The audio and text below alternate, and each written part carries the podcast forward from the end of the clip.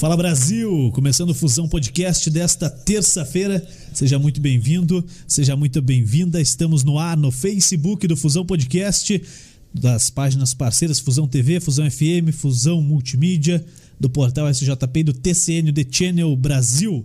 Valeu todo mundo que está compartilhando. Você também ajuda a gente compartilhando, beleza? Também estamos ao vivo no YouTube, youtube.com/barra Fusão Podcast e no na Twitch, na Twitch também, Twitch Fusão Podcast, você participa ao vivo em todas essas plataformas. É... Só sobe um pouquinho meu fone aqui, Léo. Beleza? Aí, show de bola. O... Fala aí, Léo, como é que você tá? Tranquilo? Bem? Boa noite, tudo bom? Tudo certo. Como passou de dessa friaca de ontem pra ah, cara, Passei dormindo, mas tava frio, hein? Porra, frio é pouco. Três cobertas, duas japonas. Dormindo? É. Ah, você tava bem? Eu tava com frio, cara. Tá maluco? Não gosto do frio, não. Você Quem gosta, gosta de frio? frio né? Quem gosta de frio, gente boa não é, né? É. O cara que falar que gosta de frio, que é isso? Aí o delegado fala que Eu gosta, você já frio. muda, você já muda a tua opinião. Não, daí é, não, daí é diferente, né? É. Tem que respeitar. É isso aí. Fala, delegado Fábio. Como é que E você aí? tá? Pô, obrigado, viu, por aceitar nosso convite, vir aí bater um papo conosco. É um prazer pra gente receber você. Para mim também é um prazer muito grande. Muito boa noite a todos, todos que estão nos ouvindo, assistindo. Enfim, é um prazer muito grande estar aqui, poder compartilhar e trocar essa ideia, como você falou, sobre vários temas. Isso aí, vamos falar sobre muito assunto. Antes deixa eu falar dos nossos patrocinadores, a Bulê Móveis de Fundamento. Tá aqui a mesa da Bulê, os materiais que a Bulê vende também. Se você quiser adquirir, é só procurar no site, o site está na descrição. Tem muita coisa legal para você lá no site da Bulê, no Instagram. É muito fácil. Está aqui na descrição do vídeo. E também a Civic Car Multimarcas, a empresa parceira aqui do Fusão Podcast. Se você quer trocar de carro, fale com o pessoal da Civic Car Multimarcas. Também tá aí o link na descrição do vídeo para você participar, para você é, falar com o pessoal da Civic Car Multimarcas. É muito fácil, beleza? Bom, Fábio, quanto tempo que você tá na, na Polícia Civil já? Conta pra gente um pouquinho quem é o Fábio Machado. Eu sei que é, é o delegado responsável por São José dos Pinhais, mas até chegar aqui você já teve uma passagem por outras cidades, não é? Sim, sim, não só por São José dos Pinhais, mas Tijucas do Sul, a delegacia do aeroporto também é atribuição nossa. A gente é responsável hoje pela primeira DRP aqui. Eu cheguei na polícia aqui em 2010, né, fiz um concurso em 2007, a gente foi nomeado em 2010. Trabalhei em Campina da Lagoa, Biratã, é, Goiuerê, Campo Mourão. É, fui pro Denarc, trabalhei no Denarc, enfim, várias unidades policiais. Trabalhei em Fazenda Rio Grande, uma cidade que mora no meu coração. Eu gosto muito de fazenda, sou cidadão fazendense, né? Fui vereador da cidade também, no- fui eleito no último pleito. Enfim, é para mim é uma honra estar trabalhando em São José dos Pinhais. Hoje, é delegado-chefe de São José dos Pinhais, justamente porque São José dos Pinhais é a principal delegacia, digamos, a maior delegacia da região metropolitana de Curitiba. Uma delegacia com importância muito grande, uma população de quase 380 mil habitantes, maior territorialmente do que Curitiba, é, que tem uma malha viária gigante, uma economia que é a quinta do estado, enfim. É um prazer muito grande estar aqui. Para mim está sendo uma experiência muito grande, uma, uma experiência importante. Eu cheguei no ano passado aqui, cheguei em abril do ano passado, desenvolvi um trabalho junto com a, com a Delegacia de, de Polícia de São José dos Pinhais, junto com a Força Nacional, desenvolveu um trabalho muito importante nas investigações de homicídio aqui. Quer dizer, está sendo muito rico o trabalho aqui em São José. Legal. Pô, é, e uma cidade dessa importância, dessa envergadura, é, tá faltando a delegacia cidadã, né? Como é que tá? Tá, tá no projeto? Tá, tá para ser é, licitado isso aí ou não? Como é que tá? Sim, a perspectiva muito grande. É realmente um projeto fantástico. A Delegacia Cidadã é inovadora e eu costumo dizer que a Delegacia Cidadã ela dá dignidade ao profissional de segurança pública.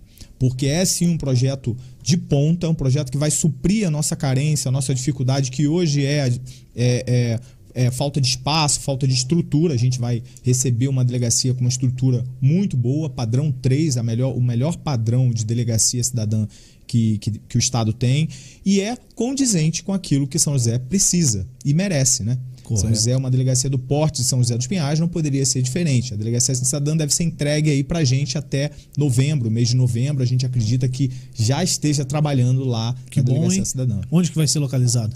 deve ser localizada aqui no São Cristóvão mesmo.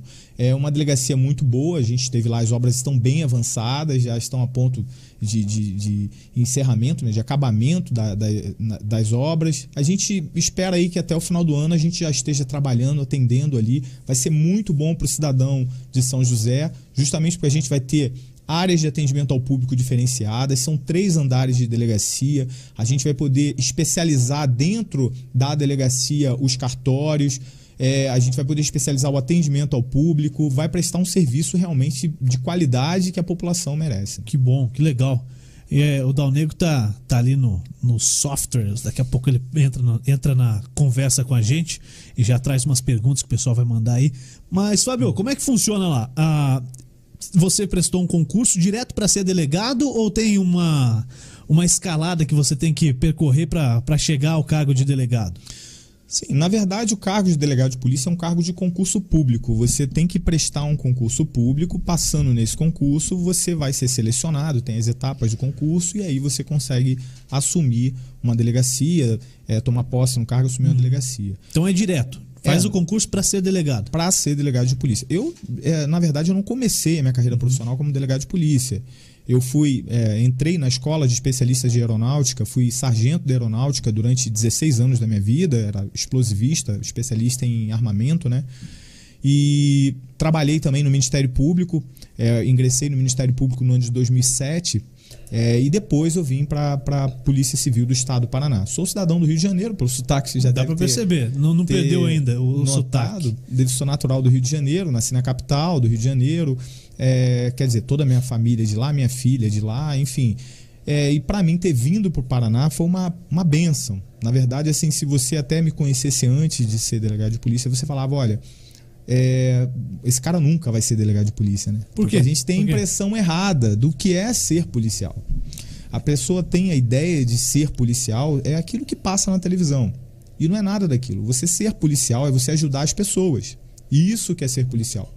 E é por isso que a, a, a profissão é tão apaixonante, porque todos os dias as pessoas te procuram e você sendo a única pessoa que pode resolver aquele problema na vida dela, quando você tem um problema de saúde, né, você vai ao médico. Mas quando você tem um problema social, como que você resolve? Então, você vai até a delegacia com alguns problemas e precisa de ajuda, e ali a pessoa vê você como uma pessoa que vai solucionar aquele problema. E trabalhar na polícia é resolver problemas, ajudar as pessoas. É isso que é ser policial. Bom, qual é a principal diferença entre a Polícia Civil e a Polícia Militar? Para a gente já de cara dividir aí as funções, as atribuições de cada uma. Sim, você tem que olhar a segurança. Na verdade, eu sou assim, eu sou um pouco cético com relação a, a algumas a, a, alguns sistemas que são colocados. Mas hoje, o que está na Constituição? Uhum. O que está na Constituição é que a gente tem uma polícia é, é, ostensiva, que vai fazer o trabalho de polícia ostensiva, né? uma polícia para fazer esse trabalho, que é a polícia militar, é a guarda municipal, que vai trabalhar na rua tentando prevenir o crime. Como que funciona? A gente faz de tudo para o crime não acontecer de tudo, mas infelizmente acontece. Uhum. E aí acontecendo o crime, como que a gente vai fazer? Mais ou menos assim. A polícia militar, a guarda municipal, ela vai fazer de tudo, com patrulhamento ostensivo, botando polícia na rua, viatura na esquina, é, fazendo operações policiais, fiscalização em bares, em pontos hotspots que a gente chama, né, que alto índice, altos índices de criminalidade. E nesses pontos a gente faz tudo isso para tentar evitar que o crime aconteça. Mas ocorre de o crime acontecer. E o crime acontece, uma pessoa é assaltada, uma pessoa é, é morta, enfim e a partir dali entra a polícia judiciária que vai investigar o fato e tentar né, agora não evitar o crime. Evita sim o crime, eu já explico como, mas vai tentar responsabilizar aquelas pessoas e dar uma resposta do Estado àquilo. Logicamente que essa resposta do Estado, ela sendo eficiente, ela sendo é, imediata, ela sendo como deve ser, ela evita crimes de maneira educativa, de forma pedagógica. Então, o policial civil, policial, a polícia judiciária, ela vai funcionar aí como agente pedagógico social. Mas o que nós é, fazemos, na verdade, que a polícia civil faz é investigação. Ela busca investigar os fatos, e já cabe destacar aqui que a gente não está é, investigando pessoas. Não, não, a gente investiga fatos, a gente esclarece o que aconteceu e leva até o Poder Judiciário e o Ministério Público para que eles decidam se a pessoa deve receber uma pena ou não. Isso daí é função judiciária. Sim. A função da polícia judiciária é investigar, esclarecer o que aconteceu e remeter isso A, a, polícia, outra a fase. polícia civil, ela faz parte ou ela é a polícia judiciária? A Polícia Civil e a Polícia Federal são a Polícia, são a polícia Judiciária dentro da Constituição. Tá, entendi. Tá classificada lá como assim. São aquelas que vão elucidar os casos, as infrações penais e auxiliar o judiciário, enfim. É essa é a função de polícia judiciária. Pô, você falou aí que é, é- é- cabe a cada um a sua função. Então, quem libera ou não libera um, um- alguém que foi preso são os juízes, passa por eles. Não, não, não compete ao delegado, a gente fala assim: ah, vai lá, o cara vai lá, conversa com o delegado e tá na rua daqui a pouco. É, marginalzinho, enfim. O que a gente fala e o que é, tá no, no senso comum. Então, é assim que funciona? Como é que funciona? Então, a Constituição ela tem um sistema de freios e contrapesos. Então, tudo que você pensar que foi estabelecido na Constituição é um órgão fiscalizando o outro. É a polícia militar vai na rua, pega alguém em flagrante e leva para a delegacia.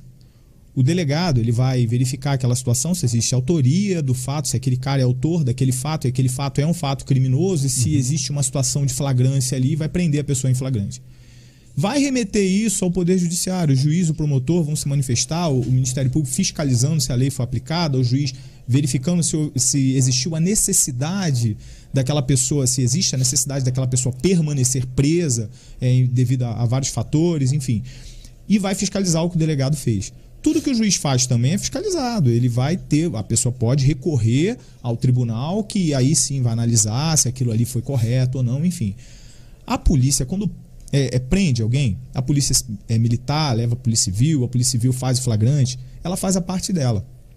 Então, às vezes, as pessoas chegam lá, mas, poxa, teve um caso que eu atuei, então, que foi muito criticado. Eu falei, olha, eu tô fazendo o que a lei manda. Não é como eu quero, nem como você quer. É como a lei manda. Ponto final. O que vai acontecer, a gente faz assim, ó. Eu faço a minha parte, o juiz faz a dele, o tribunal faz a dele e assim por diante. Tem que ser dessa maneira para que a lei seja cumprida, para que seja a vontade da lei e não das pessoas. E é- é, não seja pessoal a, a- aplicação da lei, entendeu? Correto. Pô, e, e a questão, você falou aqui, quando há, há o flagrante. Essa, é, acredito eu que é um mito pra muita gente, né? Pô, o cara Então. foi lá, bateu o carro e fugiu, pra fugir do flagrante. É, e depois de um certo tempo ele se apresenta na delegacia como o autor daquele acidente, como o, o motorista que estava dirigindo e acabou batendo, atropelando essa pessoa. Tem isso mesmo? Tem essa parada de esperar, tipo, espera 48 horas e vai lá bater na porta do, do delegado ou, ou é um mito? O que que acontece? A população, ela costuma entender essa situação que você narrou como impunidade. É isso que você está querendo me dizer. A, a pessoa foge da- do flagrante Isso, e isso. aí não dá nada. É, e o cara vai lá depois. É assim? É, a princípio é isso, né? Para a população que está vendo, o cara não vai responder, né? Uhum. Ao contrário. Muito pelo contrário. Nada impede que eu peça a prisão dele. Que o promotor peça a prisão dele, que o juiz decrete a prisão dele na sequência disso. Uhum. Então depende de vários fatores.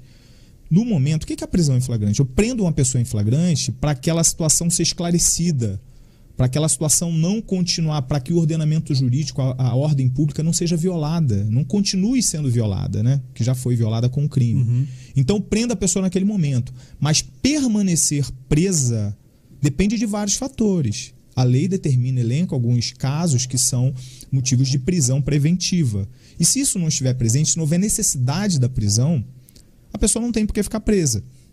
Entendeu? Porque assim, a lei especifica, vou te dar um exemplo. A lei especifica lá um, um crime de furto, é de 1 a 4 anos. Furto qualquer. Certo? A pessoa pega no supermercado furtando. Nunca furtou, não tem antecedente, não tem nada, foi presa, leva pra delegacia, vai ser preso em flagrante, porque a lei fala prenda em flagrante nesse momento e apresente Correto. ao juiz. É o que a gente faz, prende e apresenta ao juiz.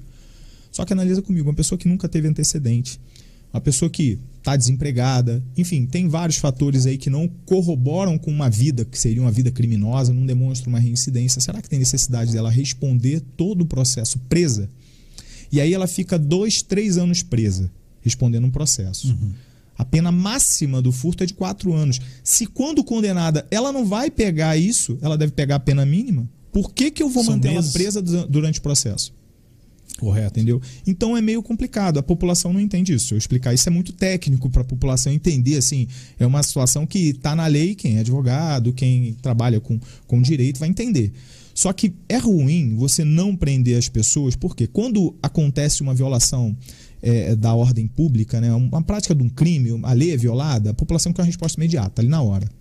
Não é assim? Sim, isso então é- a é polícia comum. trabalha, faz de tudo para na hora a gente dar uma resposta. A gente vai lá, investiga, corre, é uma correria enorme. A gente tem um sistema de investigação, por exemplo, de homicídio, que é muito bom aqui. A gente realmente, São José dos Pinhais, ele é um destaque, eu digo que é um destaque nacional. Nós temos hoje 83% de resolução de crimes de homicídio. É, e qual é a média nacional aí? Bem abaixo disso. Mas para você ter uma noção, de cada 10 homicídios, mais de 8 eu resolvo. É mais ou menos isso. São quantos ali na delegacia? Quantos policiais, quantos investigadores, detetives? É, a gente tem quatro equipes de investigadores ali que trabalham em, em casos diversos. Uhum. Hoje a gente tem uma carência de escrivão de polícia, né? Nós temos três escrivães apenas. Vamos receber mais escrivão do, do próximo do concurso que está em andamento, Uhum. né? Está em formação alguns escrivães de polícia que vão lá para a delegacia e vão suprir, suprir essa carência. A gente espera que, é, é, que com isso a gente é, tenha uma eficiência ainda maior. A gente mudou, foi- daqui a pouco a gente pode até conversar sobre as mudanças que a gente implementou na- na- nessa nova gestão, mas assim, digo para você que as perspectivas são muito boas, é, tanto na parte de efetivo quanto de estrutura. Bom, muito bom. O pessoal que tá no, no Facebook, no YouTube, pode participar, né, Dal Negro? Isso. Como é que faz? lá, nossa, O que aconteceu aí, cara? Ficou fanho?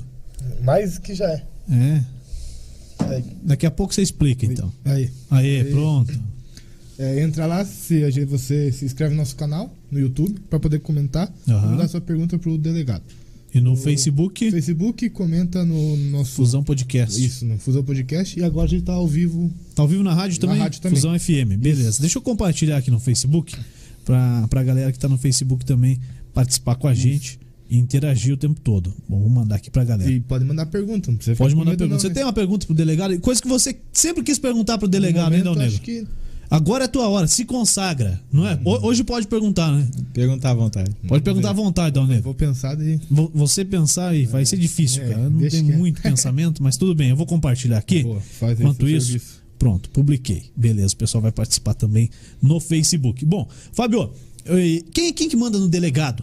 Ou quem que muda o delegado de delegacia, manda para outra cidade, joga lá pro interior, traz pra, pra capital? Como é que funciona esse sistema? Sim, a polícia, a polícia em si, ela tem uma, uma necessidade de mudança repentina. Por vários fatores. O crime ele, ele tem várias nuances de quem entende de segurança pública sabe o que eu estou falando. Não é legal você deixar É. uma mesma pessoa muito tempo em um local. Tem os fatores positivos e Uhum. tem os fatores negativos. Fatores negativos tem é que você tira a segurança do profissional. Você tira a segurança do profissional. O fator é, é positivo é que uma boa gestão vai alocar nas delegacias as pessoas corretas e vai desenvolver um serviço de segurança pública eficiente. É, hoje existe um movimento interessante que eu acho que o caminho é esse. A gente tem que lutar por isso, que é conseguir é, independência funcional, na mobilidade, autonomia para o delegado de polícia. Porque eu acho isso interessante. É, não dá para a gente prestar se- é, é, serviço de segurança pública sem independência. A Polícia Federal está sofrendo com isso porque não tem independência. A gente verifica aí que muitas vezes foi falado, é, é, muita, muita gente falou que a Polícia Federal ela fica sob o julgo do, do, do Poder Executivo, o presidente manda na Polícia Federal. Você ouviu muito isso aí A na questão de, de diretor-geral da Polícia diretor Federal. geral, que não tem independência. Isso é ruim. Eu acho que é muito ruim. Eu seria, eu sou a favor de independência para a polícia. A polícia tem que ser um órgão independente, como é o Ministério Público. Vamos lá. Como que era o Ministério Público antes da Constituição de 88 e como é hoje? Pode tomar água aí, toma água aí que agora é uma aula, viu? Você você quer ser delegado? Como- Vai lá, aproveita. Como que era o Ministério Público antes da Constituição de 88 e como é hoje? A gente viu uma mudança radical a partir da Constituição de 88 e fez com que a sociedade ganhasse muito com isso. A sociedade brasileira evoluiu bastante. A gente teve, hoje a gente tem uma, um- uma ferramenta importantíssima, um órgão que é um fiscalizador. É, a gente tem uma, uma discussão muito grande até sobre até a limitação de até onde o Ministério Público Pode pode, chegar. pode chegar.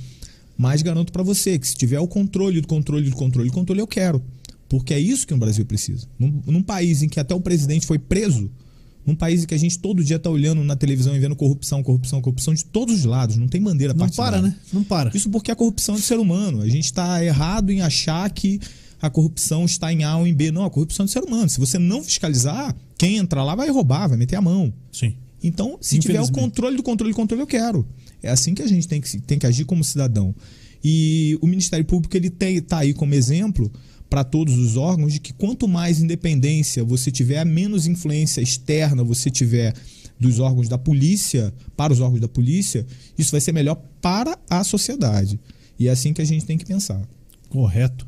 Pô, é, Fábio, você já participou da política, foi, você foi eleito de- é, vereador lá em Fazenda Rio Grande quando? 2000 e, 2016. 2016. Ficou os quatro anos.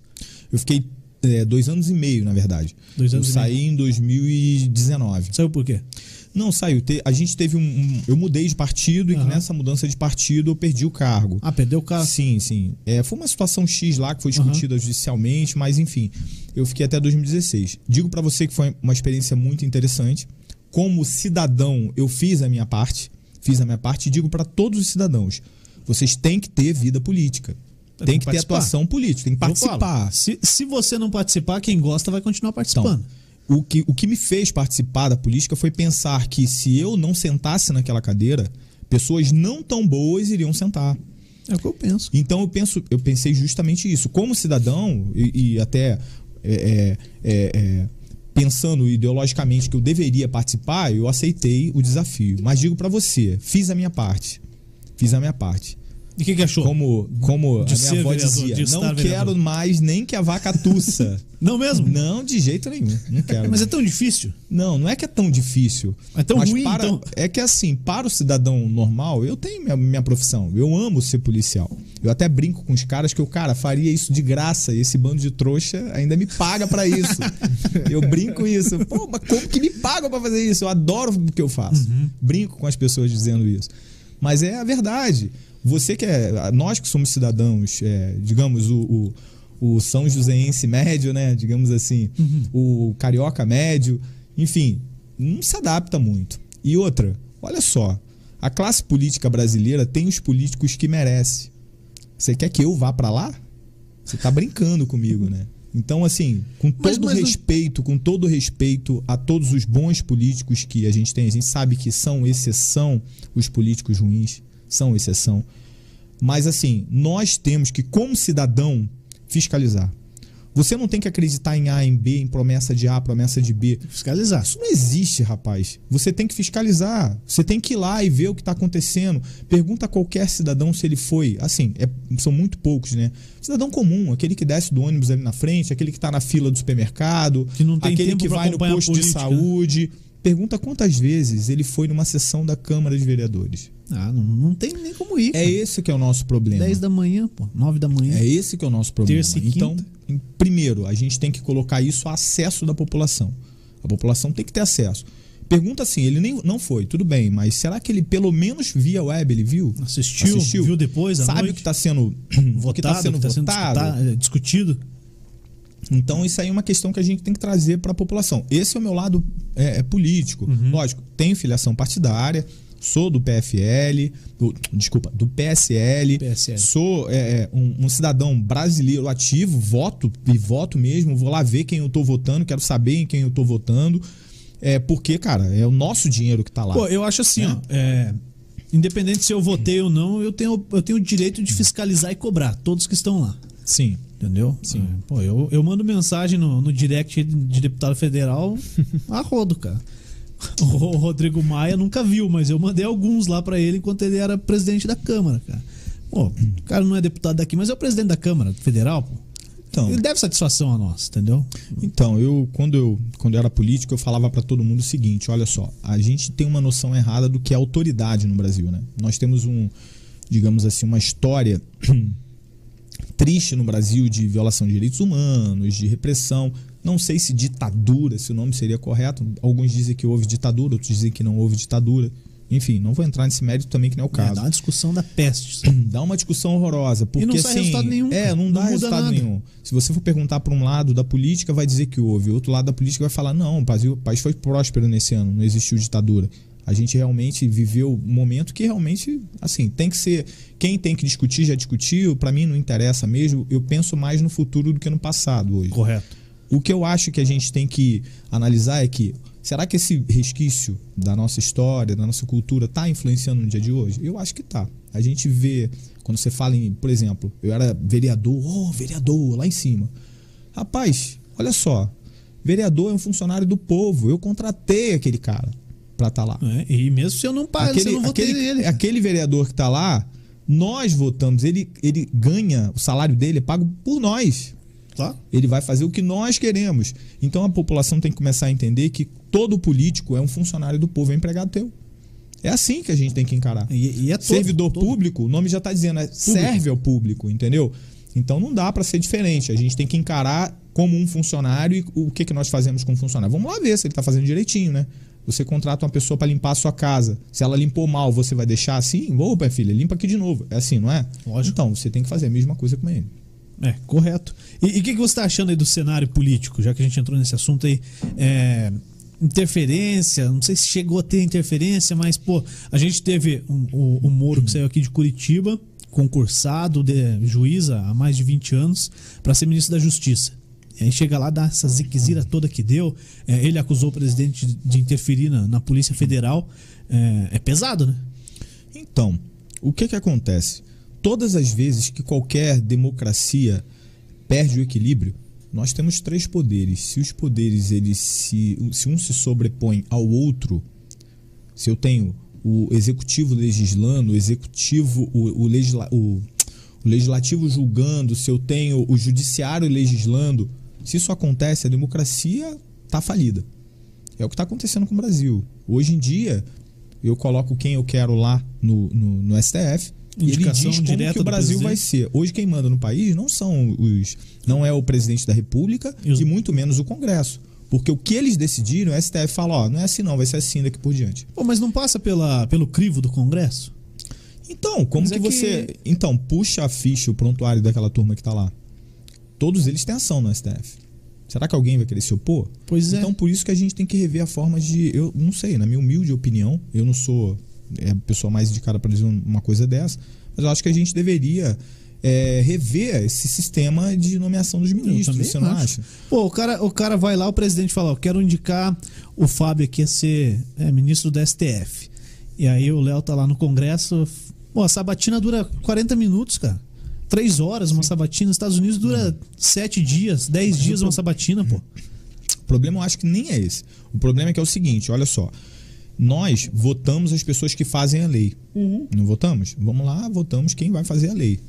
Aqueles congressistas que estão lá, nós escolhemos. Ele tem nosso voto. É, tem quatro Beleza? anos de trabalho, né? Mas a lei ela só vai entrar em vigor e ter eficácia mesmo se o STF deixar. E nenhum deles a gente autorizou a estar lá.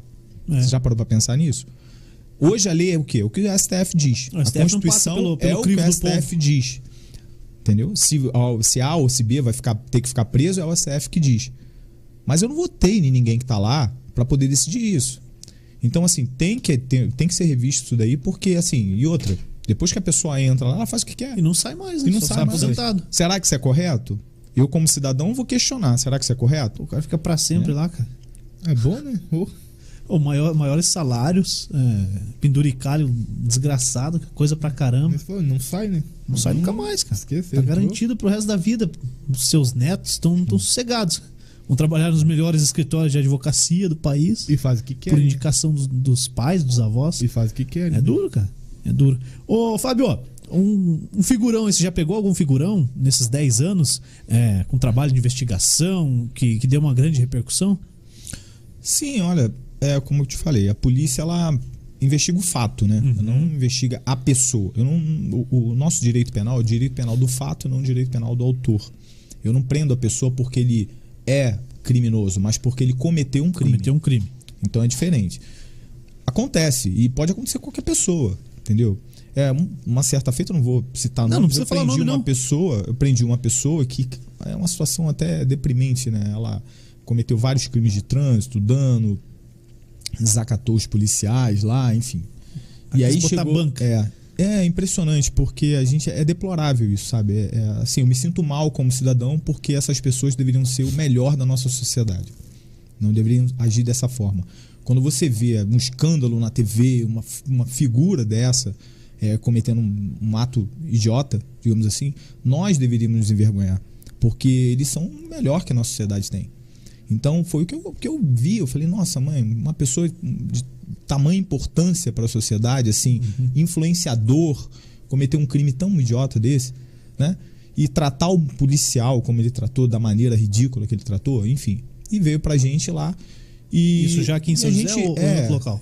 é, foi em outro local, não foi aqui. E na ocasião, é, é, essa pessoa é, tentou até subornar o policial, tudo. Eu olhei assim eu falei: olha, se isso aí é o melhor que nós temos, a gente está muito mal. É vergonhoso quando isso acontece. Não é, ah, foi um figurão, foi uma situação. Eu não. O melhor caso da minha vida, isso daí, eu, eu falo pra todo mundo, não foi de figurão nenhum. Carrega. É eu, um case eu não foi- eu não tenho assim, eu não tenho nenhum orgulho de ter prendido ninguém. Eu não tenho orgulho disso. Eu tenho até vergonha de falar, cara, eu tenho que prender esse cara aqui. Caramba, lógico. Pra família é muito importante isso. Por exemplo, quando a pessoa morre, a vítima, né? Pra vítima isso é muito importante. Mas para pra pensar, se acontecer um crime, todos nós falhamos. Falhou o sistema de educação, o Estado falhou em vários, vários, É, vários falhou desde o zero, né, cara? Desde, desde o zero. E o melhor caso que eu trabalhei foi de um senhor. Teve um, um senhor que eu, que eu é, lá de Fazenda Rio Grande, foi um caso de Fazenda Rio Grande. Ele estava lavando a calçada de manhã. Ele deve estar, se ele estiver ouvindo a gente, ele vai se identificar nesse caso. Ele estava lavando a calçada de manhã. E aí chegaram alguns garotos com carro, desceram, é, apontaram uma arma para ele, falou: um assalto, entra para dentro de casa. Trancaram ele e a mulher no banheiro e levaram vários objetos. Esse senhor, ele era um senhor que era um senhor bem agilizado, sabe? Ele olhou pela fresta do banheiro, da janela do banheiro, viu a placa do carro, anotou no sabonete. Caraca, sabonete, a placa do carro. Pô. Anotou no sabonete. E aí, quando os caras saíram, ele gritou, gritou, saiu, pegou um celular que tava lá na gaveta dele, ligou, chamou a guarda municipal, a guarda municipal veio, ele mostrou o sabonete, a guarda municipal correu atrás, pegou o carro.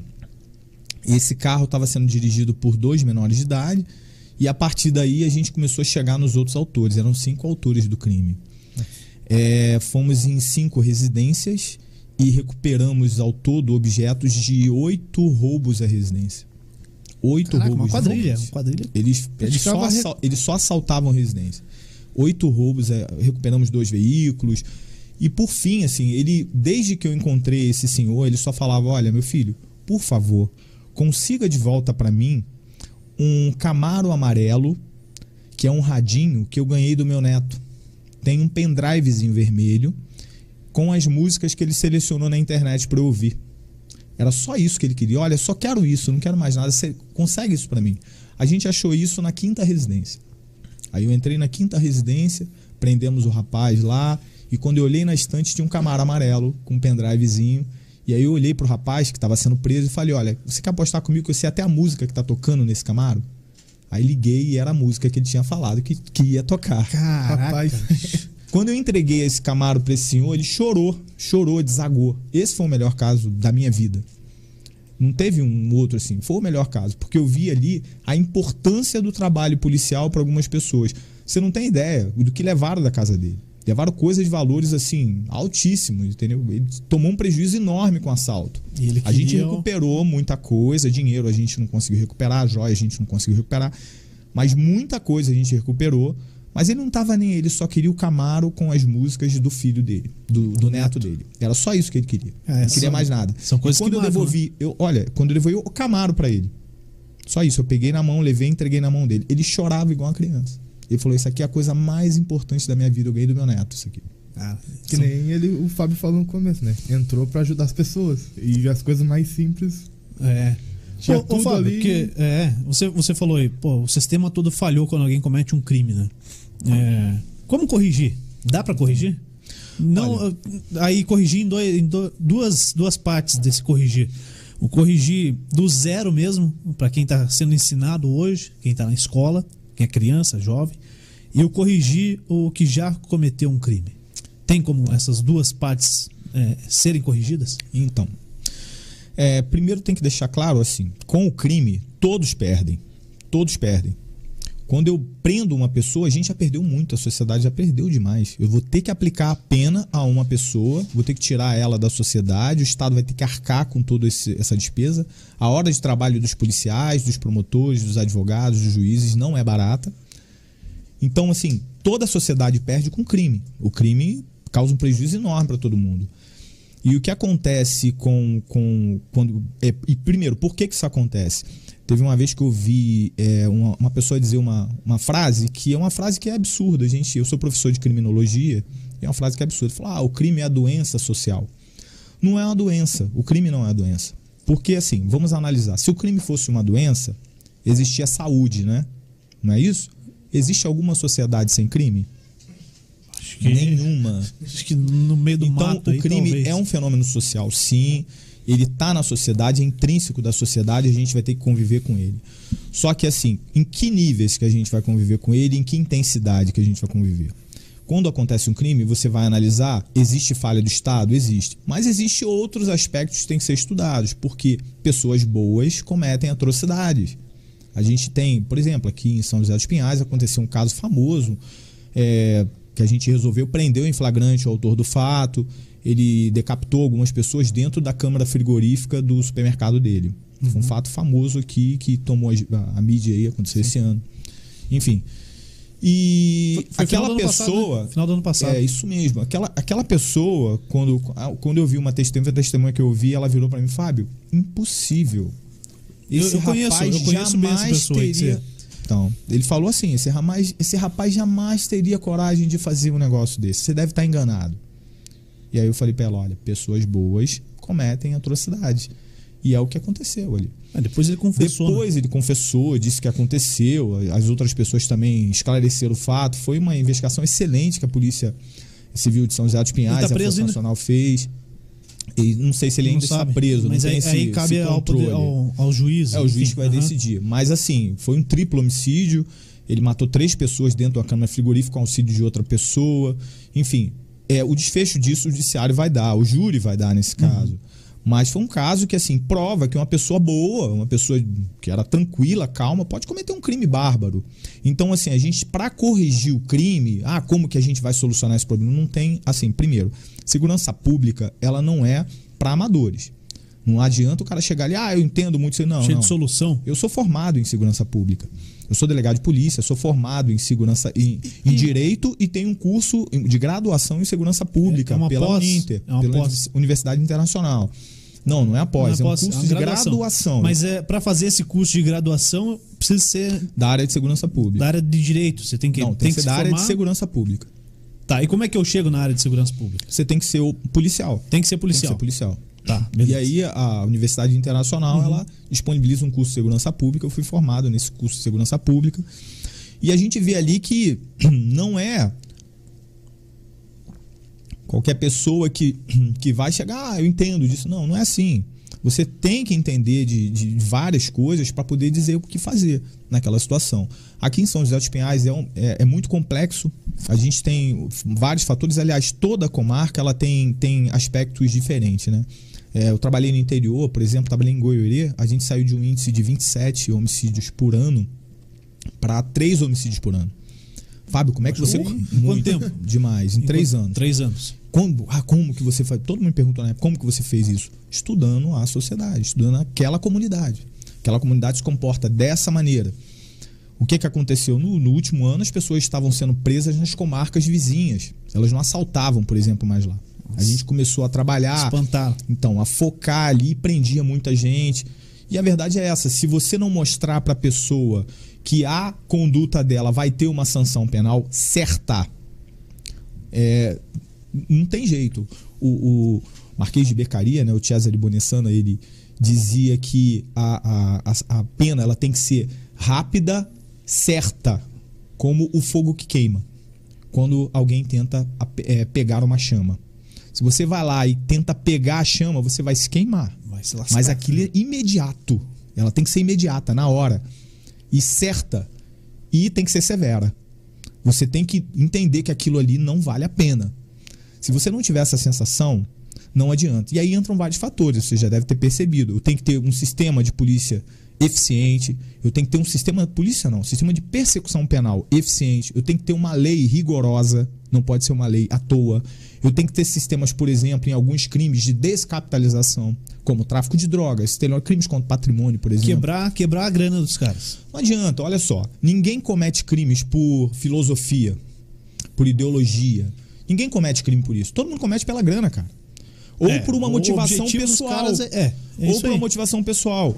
São quantos, eu, eu digo pra todo mundo, quantos serial killers você conhece?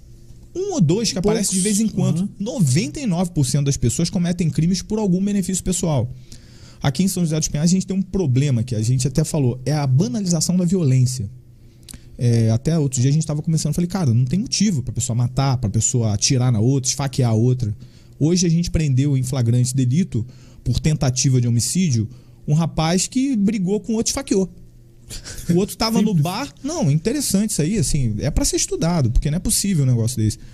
É, o rapaz tava no bar bebendo com outro. O rapaz ah, vou embora, bateu, deu dois tapas não, pegou a arma e deu um tiro no rosto dele. Aí o outro perguntou pra ele, falou: "Cara, mas por que que você fez isso?" Ah, não sei, pra eu ficar legal. Que legal, velho. Ah, Você é maluco, velho. Não, não é maluco, é banalização da violência. O outro discutiu com um vizinho lá, foi lá, pegou uma arma, matou o cara. Mas discutiu por quê? Ah, discuti, porque discuti. O outro tava lá, não sei aonde, não sei o que, correu, pegou uma faca e esfaqueou o outro. Quer dizer, a banalização da violência é um problema, é um problema muito grande que a gente vê aqui em São José dos Pinhais.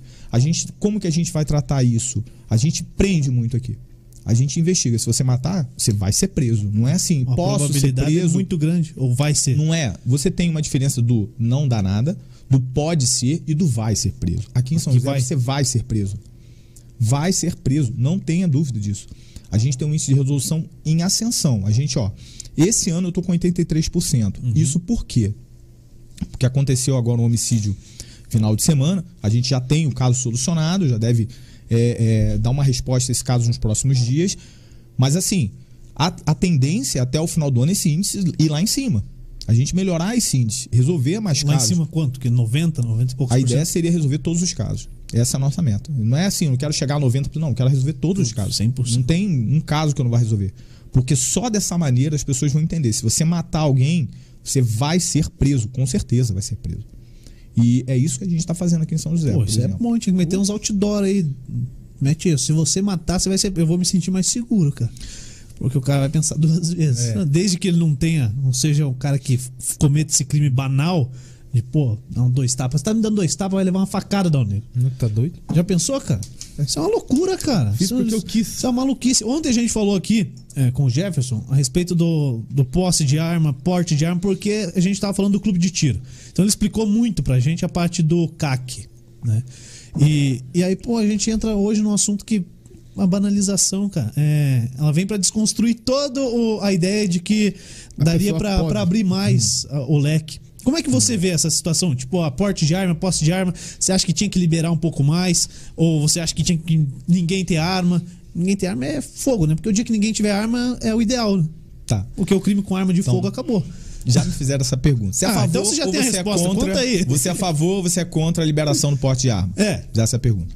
Primeiro, não sou eu que tenho que dizer isso, é a Constituição que tem que dizer isso. Uhum. Mas, mas com a tua experiência tem. Então, não me interessa o que eu acho, interessa o que a Constituição É, diz. não o que vai- a vai Constituição diz é o seguinte, ó, nós temos direito à autodefesa, a se defender, a legítima defesa. Isso é o nosso direito. Se você me dá o direito, você tem que me dar os meios para eu conseguir esse direito. Então, assim, na minha opinião, o cidadão tem direito de se defender. Então ele tem, o Estado tem que, tem que dar isso para ele. É como é nos Estados Unidos. Não é assim lá? Ele não tem esse direito lá? Então, o cidadão tem direito de se defender, tem direito ao porte de arma. Mas e aí, o que, que é o direito ao porte de arma? O que, que é entregar uma arma a uma pessoa? Olha, eu falei para você que antes de eu ser é, é, da polícia, eu fui da aeronáutica durante 16 anos. Eu fui do Ministério Público durante 3 anos. Olha só, eu fui. Eu sou formado pela Escola de é Especialista de Aeronáutica. Olha só, sou formado pela Escola Especialista de Aeronáutica no curso de armamento da Escola Especialista de Aeronáutica. Eu sou especialista em armas e munições. Eu trabalhava com explosivo. Eu atirei, fiz curso de tiro de combate básico, avançado. Eu atirei de fuzil, de pistola, do que você imaginar. Atirei de tiro de helicóptero, pra você imaginar. Mas para entrar na polícia e portar arma e andar na rua, eu tive que fazer um curso de formação. Depois, depois você estava aprovado no, no concurso. Não, depois estava aprovado no concurso. Por quê? Quando você entrega a arma para uma pessoa, você não entrega uma arma, você entrega uma responsabilidade gigante. Imp- responsabilidade gigante. Então aquela pessoa ela não tem que ganhar informação. Informação não interessa. Você tem que ganhar uma formação. Você tem que passar pelo, pela mesma formação que um policial passa. E muitas vezes deixa a desejar. E tá- Concorda tre- comigo? Não, mas isso aí é. Muitas vezes a gente vê incidente de tiro com um policial.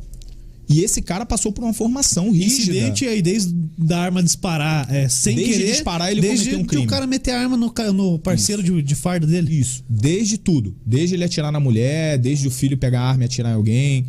Então, se é esse difícil, cara, né, se cara? até. Então, é isso que eu tô querendo te dizer. É direito cidadão? É. Mas o que que eu tenho que fazer pra poder aquela pessoa exercer o seu direito? Você quer ter esse direito? Quer exercer o teu direito? Então o Estado vai te dar isso aqui de atribuição. Vou te dar um exemplo. Você quer dirigir, não quer? Sim. Você não tem que fazer uma autoescola? Faz autoescola, É faz fácil. psicotécnico. É fácil. Ah, relativamente fácil. cara. Sim, é relativamente fácil. Mas tem pessoa que fica ali, não passa uma vez, não passa duas, não passa três, não passa dez vezes. Tem, Mas, mas também tem gente que passa de Então. primeira e nunca mais consegue dirigir na rua, cara. Então, o que eu tô querendo te dizer é o seguinte: você não tem que entregar informação pra pessoa. Ela tem que passar pelo mesmo curso que eu passei, mesmo curso que um policial militar passou, mesmo curso que um guarda municipal passou.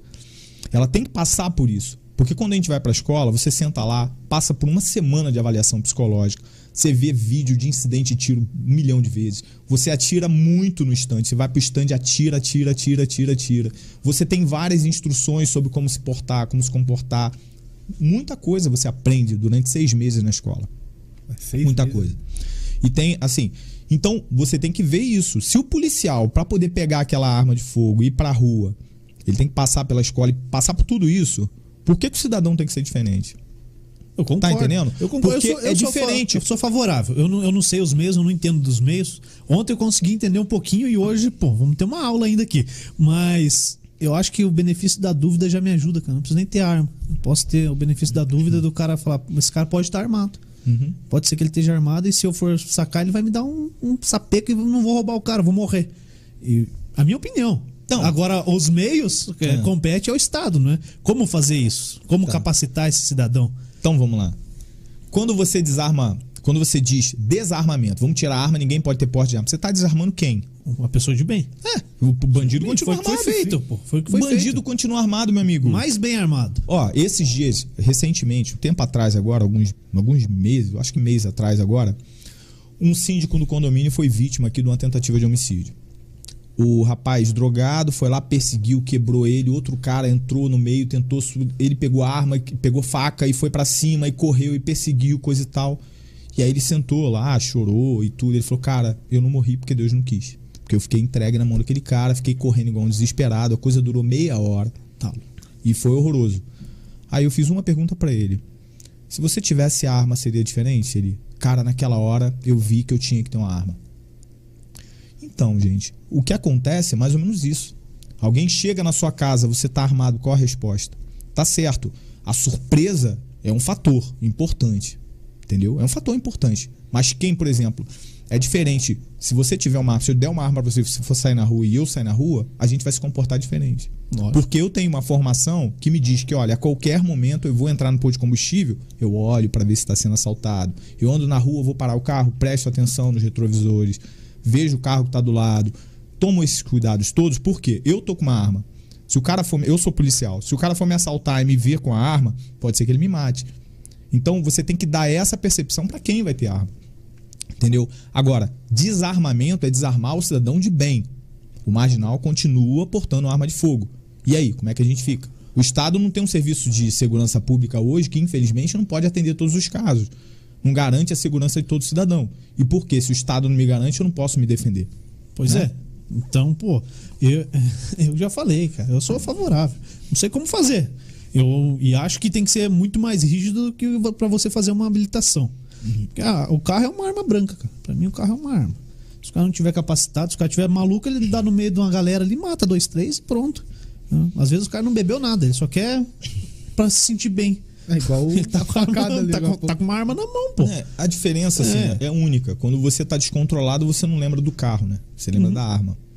Então, por isso que a pessoa que porta uma arma, ela tem que ter, tem que passar por um processo de formação, tem que ser verificada a fundo o- se essa pessoa tem o equilíbrio necessário e suficiente para portar uma arma de fogo e botar na cabeça da pessoa. Não tô entregando uma arma para você, eu tô entregando uma responsabilidade gigante na sua mão. Pela vida de outras pessoas. Então, é, é um pouco diferente. Pô, eu coloquei ali no meu status ali, uma galera me mandou assim. É, pede lá pra ele se dê como prender o Thiago Nunes, que é técnico do Grêmio, porque só tá fazendo cagada lá. A galera tá braba. E outros perguntaram o que, que o, o delegado acha. É, agora tá, tá aumentando a discussão aí. É, foi liberado, não foi liberado, foi aprovado em uma das comissões na Câmara o plantio da, da planta da maconha para uso medicinal. Né? E a galera já tá é, politizando isso de uma maneira absurda.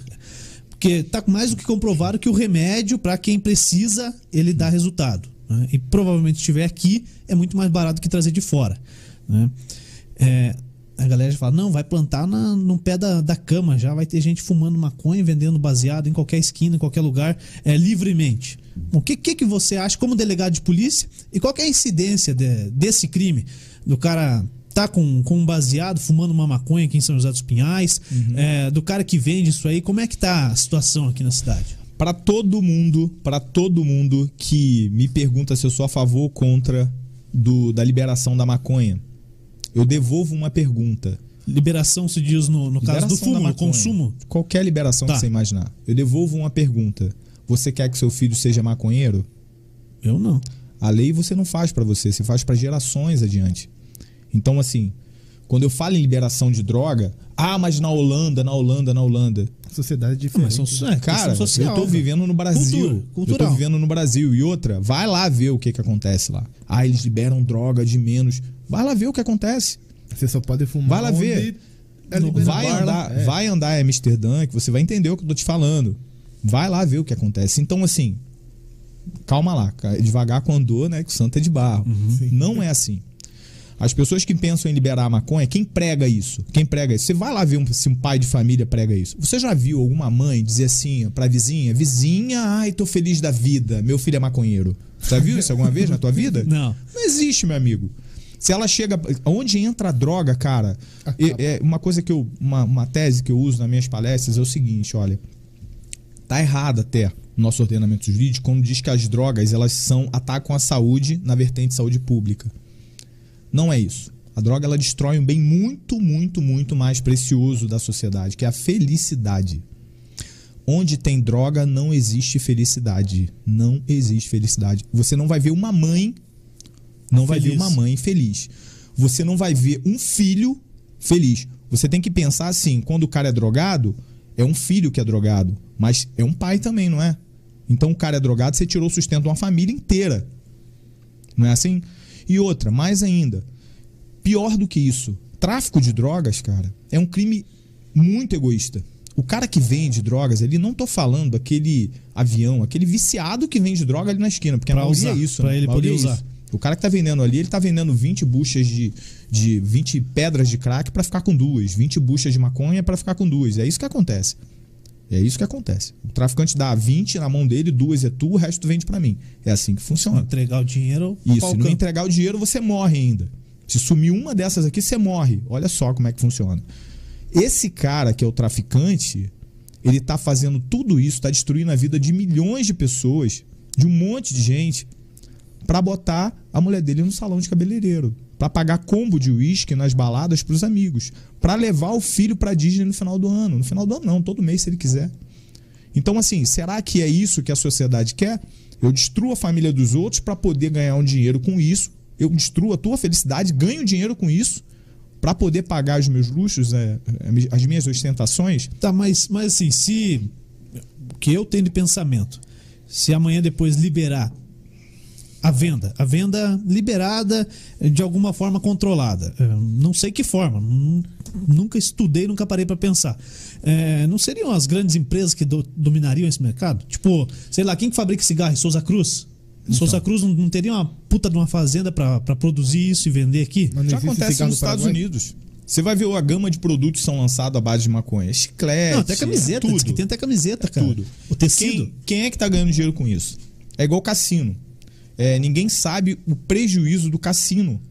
Você vê, as pessoas vão pro cassino lá e quem ganha dinheiro com isso? Ah, vai dar tributo, vai, vai desenvolver a cidade. Não vai nada. Isso aí é balela. É a desgraça da vida de muita gente, vício em jogo. A pessoa dá tudo que tem no cassino. É, quando Vende tá, tudo. É. E quando tá na, na pior lá, ainda quer jogar mais. Então, assim, a gente tem que analisar o seguinte: é isso? É uma virtude você liberar a droga? É uma virtude? Vai trazer valores para nossa sociedade? A gente está vivendo inversão de valores, gente. O politicamente correto está destruindo a nossa sociedade. Está destruindo. Vou ser bem honesto com você.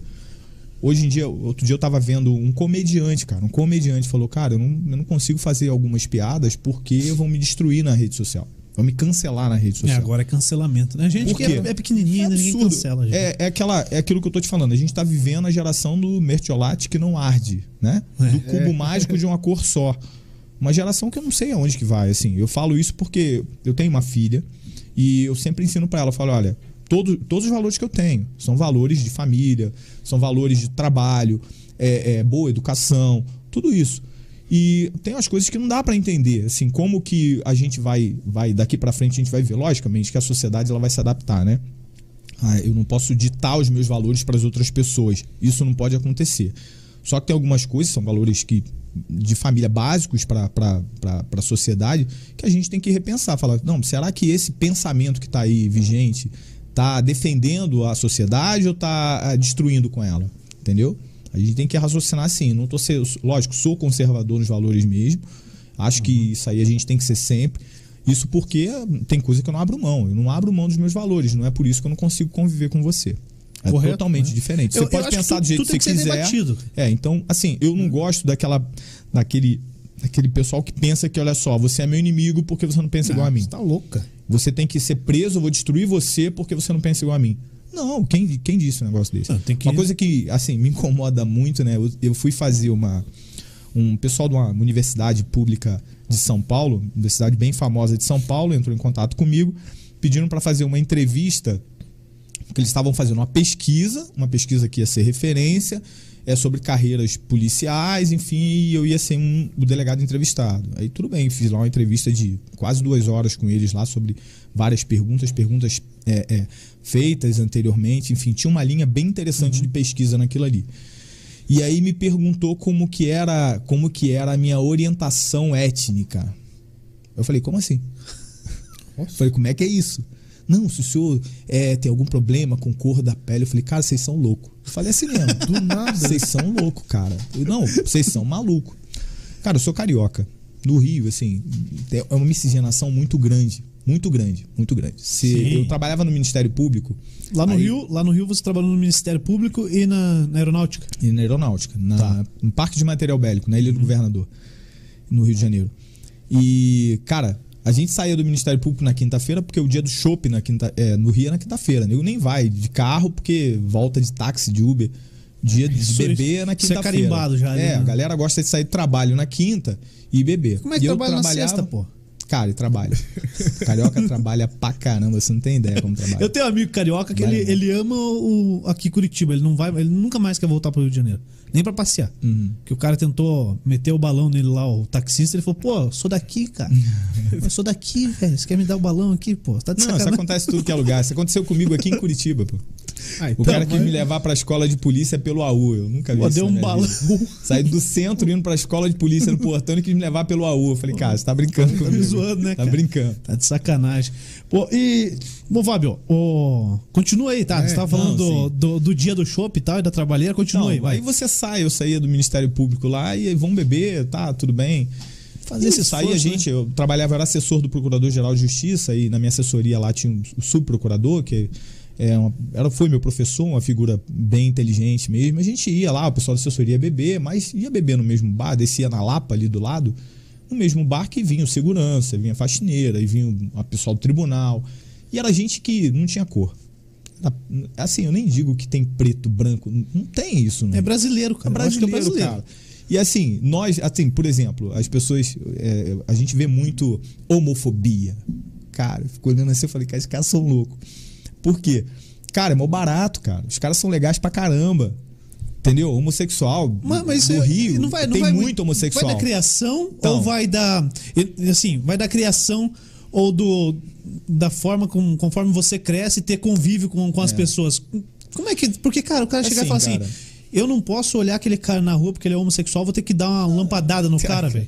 Cara, é É maluco. impressionante. Pra você ter uma noção, eu, assim, meu pai separou da minha mãe, eu tinha 11 anos de idade, né? E a partir daí eu fui morar com meus tios, enfim. E frequentava a igreja batista e tudo. E a mulher que eu tenho como mãe pra mim, sabe? Uma mulher que eu vivia na casa dela, era.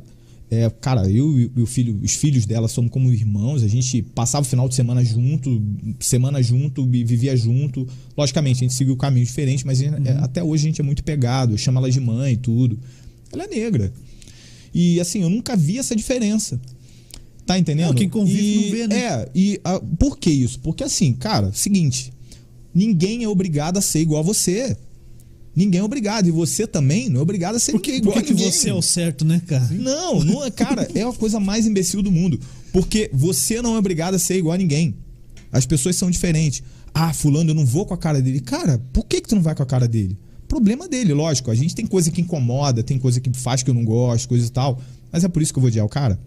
Entendeu? Odiar é uma palavra Não muito tem. forte, né? É, é o tipo de coisa, cara, eu não aturo fulano. Cara, olha só, ninguém te atura também. Você é cheio de defeitos, cara. que você é o bonzão? Você não sabe conviver, não? É. Você é cheio de defeito. Então, assim, eu acho que a chave disso tudo aí tá na convivência. E essa polarização política que a gente está vivendo hoje é horrível. Porque isso daí vai trazer prejuízo para nossa sociedade. Eu acho que não tem que existir isso. A gente tem que lutar contra isso, essa polarização de tem um lado A e lado B, que é o Não, que tá pô, no Brasil hoje. extremo, são os extremos, Isso é horrível. pô. Vai trazer prejuízos, vai trazer prejuízo. Isso não, não colabora com, isso não colabora com nada. Pô. A gente não evolui com isso, É. entendeu? É, pô, a gente ficou aí numa, numa eleição passada que ou você dá um cheque pros caras que roubaram tudo, ou você dá um cheque pra um cara que tá aí hoje, que é o Bolsonaro. Que, pô, foi deputado há 30 anos, o cara conhece o esquema, conhece o sistema, né? Tá bom, a população entendeu que pros caras que roubaram não dá mais, vamos pra esse cara aqui. E agora tá virando de novo isso, cara. Tá aí, Então, tá saindo pesquisa aí hoje, acontece- cara. Vai ser a acontece? mesma coisa no segundo turno? Pô, mas será, o que acontece cara? é o seguinte, eu falo isso pro, pros meus alunos também. Não acredita no que você vê na televisão. O que você vê na televisão da polícia, por exemplo. O que você vê na televisão da polícia? O que, que a polícia é na televisão? Tá entendendo o que eu Uhum. tô te falando? A polícia não é aquilo. Eu não sou aquilo que você vê na televisão. E aí você diz na, na TV filme ou não, ou na TV tudo? do geral. Porque Geral. assim, se acontece. Como que funciona o policial? Quando você trabalha, assim, a- isso é o que a- as pessoas veem na televisão, tá? Quando você trabalha e faz um trabalho ótimo, beleza. Você não fez nada mais do que a sua obrigação. Ninguém te deve nada. Você tá aí pra fazer isso mesmo, beleza? E aí, muitas vezes, você tá fazendo o seu e tem gente contra ainda te apedrejando. É assim que funciona. E quando você erra, como é que é? É porrada, né? Entendeu? É bem aquilo. A gente não tem que ser. É, aquele ditado, né? Não precisa ser. Não, não basta ser mulher de César, né? Tem que parecer mulher de César o tempo todo. Então o policial ele tem que estar o tempo todo mostrando: gente, estou aqui para ajudar. Gente, estou aqui para ajudar. Gente, estou aqui para ajudar. Que deveria ser o contrário, não é, não é assim? Em outros países você vê, cara, o cara é policial, olha que bacana. Tem eventos fantásticos aí. Você vê final do Super Bowl, final do, do, do futebol americano Super bom. vê lá um. Você vai no, no, num jogo importante de futebol americano nos Estados Unidos. Quem é que vai cantar um hino nacional lá? Já viu? Qual a banda que vai estar tocando lá? É. Tá entendendo? Então tem essa valorização daquela figura de uma pessoa que deixa sua família em casa para poder tomar conta da família dos outros. Eu saio todo dia para trabalhar e, cara, eu falo para todos os meus policiais: voltem inteiros para casa. Porque é nossa obrigação. Eu tenho a obrigação de manter você inteiro e devolver você inteiro para sua família. E as pessoas não entendem isso. As pessoas não entendem isso. O policial, por exemplo, esses dias aí a gente teve uma, uma situação de um policial que foi atingido mesmo fora de, de trabalho, foi atingido é, um acidente automobilístico, o cara perdeu o controle do carro e pegou e amputou as pernas desse Foi aqui policial. em São José, aqui no, Foi- no Rio Pequeno. Isso, foi no Rio Pequeno ali. Riacho Doce, né? Riacho Então. Doce, pertinho. É horrível isso. Uma pessoa, a gente tá perdendo um cara que toma conta da nossa cidade. Perdeu um cara ali que tava numa função relevante, um cara que entendeu como que acontece. Então a gente tem que se tocar que falar, pera aí, cara, o cara, o cara que é policial, não é qualquer um que tá ali. Não é qualquer um que tá ali.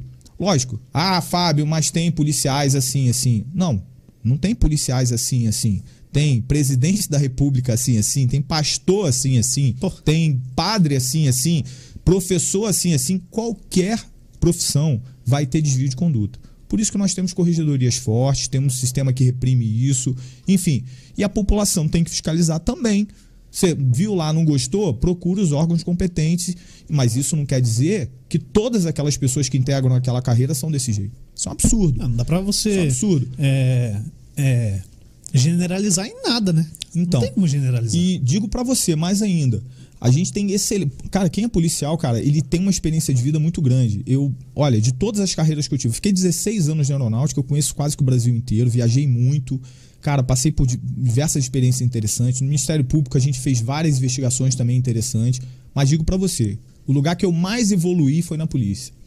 Porque na polícia você tem contato com a população, você está vendo o que está acontecendo, você vê o sofrimento das pessoas, a desgraça humana você tá vendo todo dia ali, você não tá lidando assim, ninguém vai na delegacia pra, ó, Fábio, vamos tomar um chopp aí? Um café? Vamos, ai, cara, legal, pra vir aqui comemorar. Trouxe um queijinho aqui? É, trouxe um, não, ninguém faz isso. As pessoas só vão na Oi, delegacia. Pode fazer? Pode fazer isso? Não, sim, pode fazer. Não na pandemia. Mas não mas, faz, cara. Não mas, faz mas na pandemia, fazer? quem vai querer ir ainda não, na delegacia? Se for lá na delegacia tomar um café com o delegado, rola? Tipo, é, sem, sem ser preso? Eu vou ser sincero com você. não, não tem, tem tempo pra isso. Não é que eu não quero. Eu gostaria muito. Uhum. Só que a gente ali tem uma pauta, né? Tem uma pauta de audiências. Então você vai chegar lá, vai me ver ouvindo as pessoas. Opa, tudo bom? Como é que tá? É só e tchau. Vai ver ouvindo testemunho, ouvindo vítima, interrogando é, indiciado. Você vai me ver lá fazendo isso o dia inteiro. Uhum. É pauta de manhã, pauta de tarde. E é o nosso trabalho ali, entendeu? Cara, e, e como é que é? é? A gente sabe que existem grandes é, facções, comandos, não sei se chama quadrilha, sei lá. Vou chutar aí, tá? PCC, Comando Vermelho, é, ramificações pelo Brasil inteiro. Como é que é aqui no Paraná? É, é, tem, tem uma galera que domina o crime mesmo. Eu tô falando de, de crime pesado que esses caras fazem, não o, o Zé Ore que tá aí assistindo aí falando, ah, o delegado, vou ver o rosto dele pra eu fugir a hora que ele chegar. Você vai ser pego, já já, não vai demorar muito. Não é você que nós estamos falando. Estamos falando do, dos grandes. É, tem quem domina aqui no Paraná? Tem muita, muita treta assim de gente grande? O que acontece? Eu estou fazendo agora um curso pela Universidade Federal de Santa Catarina. É, Universidade é, Federal de Santa Catarina, né? E, e esse curso é justamente sobre é, narcotráfico e repressão ao crime organizado. E, rapaz, a gente tem sim uma especialização, tem uma estrutura de crime organizado, não é no Brasil, mas é no mundo inteiro. Em especial na América Latina, duas organizações criminosas do Brasil despontam entre as dez maiores organizações criminosas é, da América Latina. Pode falar nome? É, é o PCC e PCC, o Comando Vermelho. Comando Vermelho. É, são organizações criminosas que, que, que têm um volume de atividade criminosa muito grande, mas para reprimir essas organizações, existe a Polícia Federal, existe as delegacias especializadas, enfim, tudo isso. E o Brasil está sendo muito exitoso no combate às organizações criminosas. Hoje o foco é na descapitalização das organizações criminosas. O, é, a Polícia Federal está atuando firme em desarticular o núcleo econômico dessas organizações, justamente por aquilo que eu te falei, né? Sem dinheiro ninguém faz nada. Então hoje é o é, follow the money, né? Siga o dinheiro. E está acontecendo isso. É, a gente deu um salto muito grande desde o governo do Jair Bolsonaro para cá, né? Desde a gestão do Jair Bolsonaro para cá, justamente porque no começo, os projetos do Sérgio Moro foram interessantes e agora também continuam sendo desenvolvidos projetos interessantes aí de combate ao crime, e isso tem refletido é, é, na desarticulação de, dessas organizações. Logicamente, eles se reinventam a cada dia. Por quê? Porque enquanto a polícia, enquanto o Estado tem regras, eles não têm regras. Eles podem eles mudar fazem o jogo deles qualquer do hora. jeito que eles quiserem. E isso aí dá uma diferença muito grande, entendeu? É, logicamente, a polícia vai estar sempre correndo atrás dessas, dessas organizações e é fundamental que nós tenhamos é, delegacias especializadas para essa repressão, uma polícia federal independente, forte, para combater essas ações criminosas. Acho que o caminho é mais ou menos esse. Tem crime organizado? Tem, em todo lugar. Não só no Rio de Janeiro, não só em São Paulo. Não. Tem crime organizado em todos os lugares. Essas organizações ditas com características mafioides, né, elas se organizam no mundo inteiro. Eles uhum. colocam sempre essa estrutura, uma maior que a outra, mas sempre com a mesma característica. Por quê? Porque é aquilo que eu já te falei, né? Esse crime dá dinheiro. Eles ganham dinheiro com isso. Entendeu? Embora tenham vida curta, mas ganham dinheiro com isso. É, o cara pode ostentar no final de semana até, até cair a casa demora.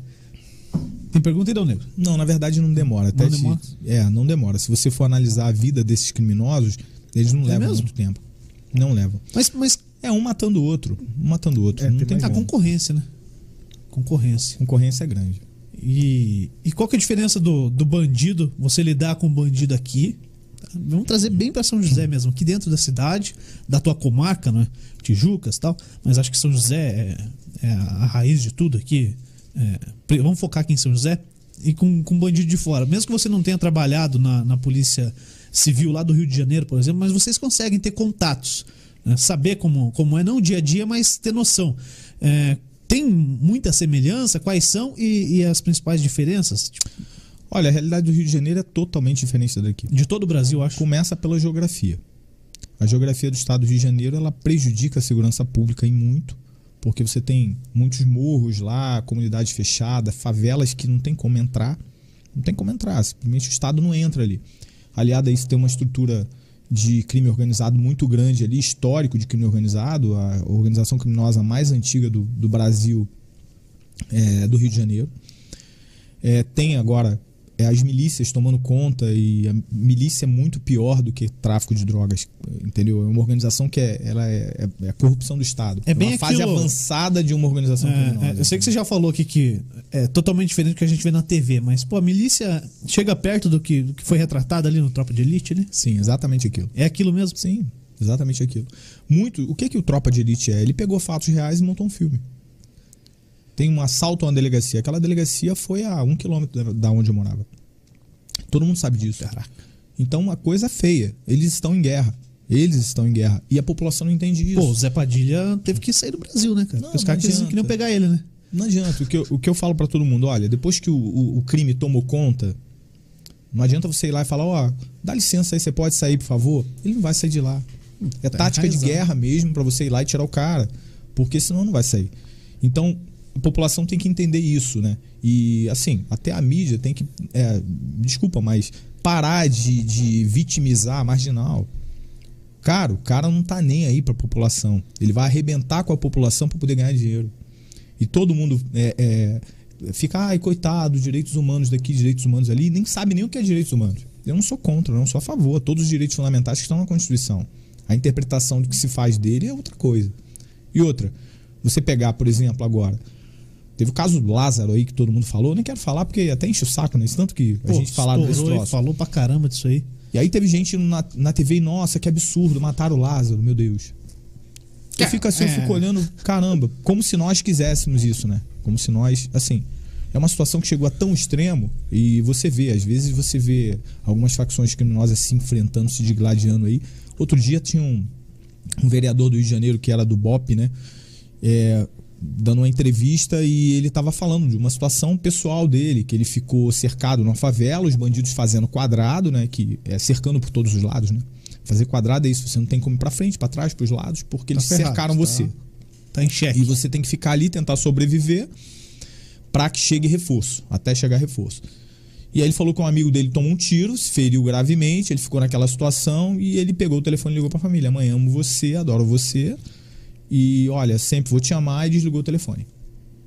Porque a mãe dele já entendeu, falou: "Olha, meu filho pode não voltar para casa". A população só entende isso quando alguém conta isso, porque ninguém vê. Ninguém vê, entendeu? Um policial quando tá nessa situação ali, as pessoas que estão atirando nele são aquelas pessoas que a mídia tá defendendo. E você olha, esse aí é o pobre coitado, é aquela pessoa que, ah, ele é vítima da sociedade, é o marginal que, meu Deus, não teve educação. Não, ele não tá ali, não é porque ele não teve educação, é porque ele quis estar ali. Ele quis estar ali. Ah, ele foi levado a isso. Não foi levado a isso. Um garoto que tá com um fuzil lá, atirando na polícia, foi levado a isso. Como é que é esse negócio? Entendeu? O cara que tá lá matando um policial, atirando contra um policial com um fuzil, encarando, ele não tá assim, correndo da polícia, não. Ele tá indo contra a polícia, atirando diferente. contra a polícia. Que negócio é, É, tá esse? repreendendo o Como trabalho. é, que esse, como, é que esse, como é que esse marginal é uma vítima da sociedade? Não existe isso, pessoal. Essa, essa, esse discurso de vitimização da marginalidade não existe. Então a gente tem que abrir os olhos e decidir para onde nós queremos ir. Se queremos ir para esse politicamente correto que está levando a, cida- a nossa sociedade para o buraco, dando cada vez mais força ao tráfico de drogas, ao narcotráfico, às organizações criminosas, ou se a gente quer fortalecer a nossa sociedade com valores, realmente valores de família, valores de educação, valores do trabalho. É o que a gente tem que decidir. Tá. E como é que é aqui em São José?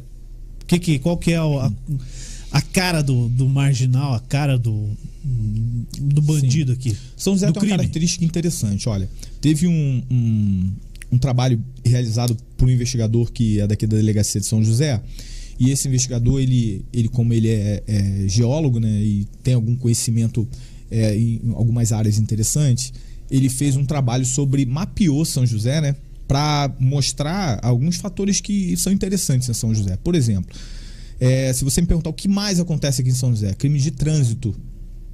Por quê? Aí crime você diz Crime de trânsito. Assim, Que que crime. é? Que- Qual o crime que acontece muito aqui em São, São José?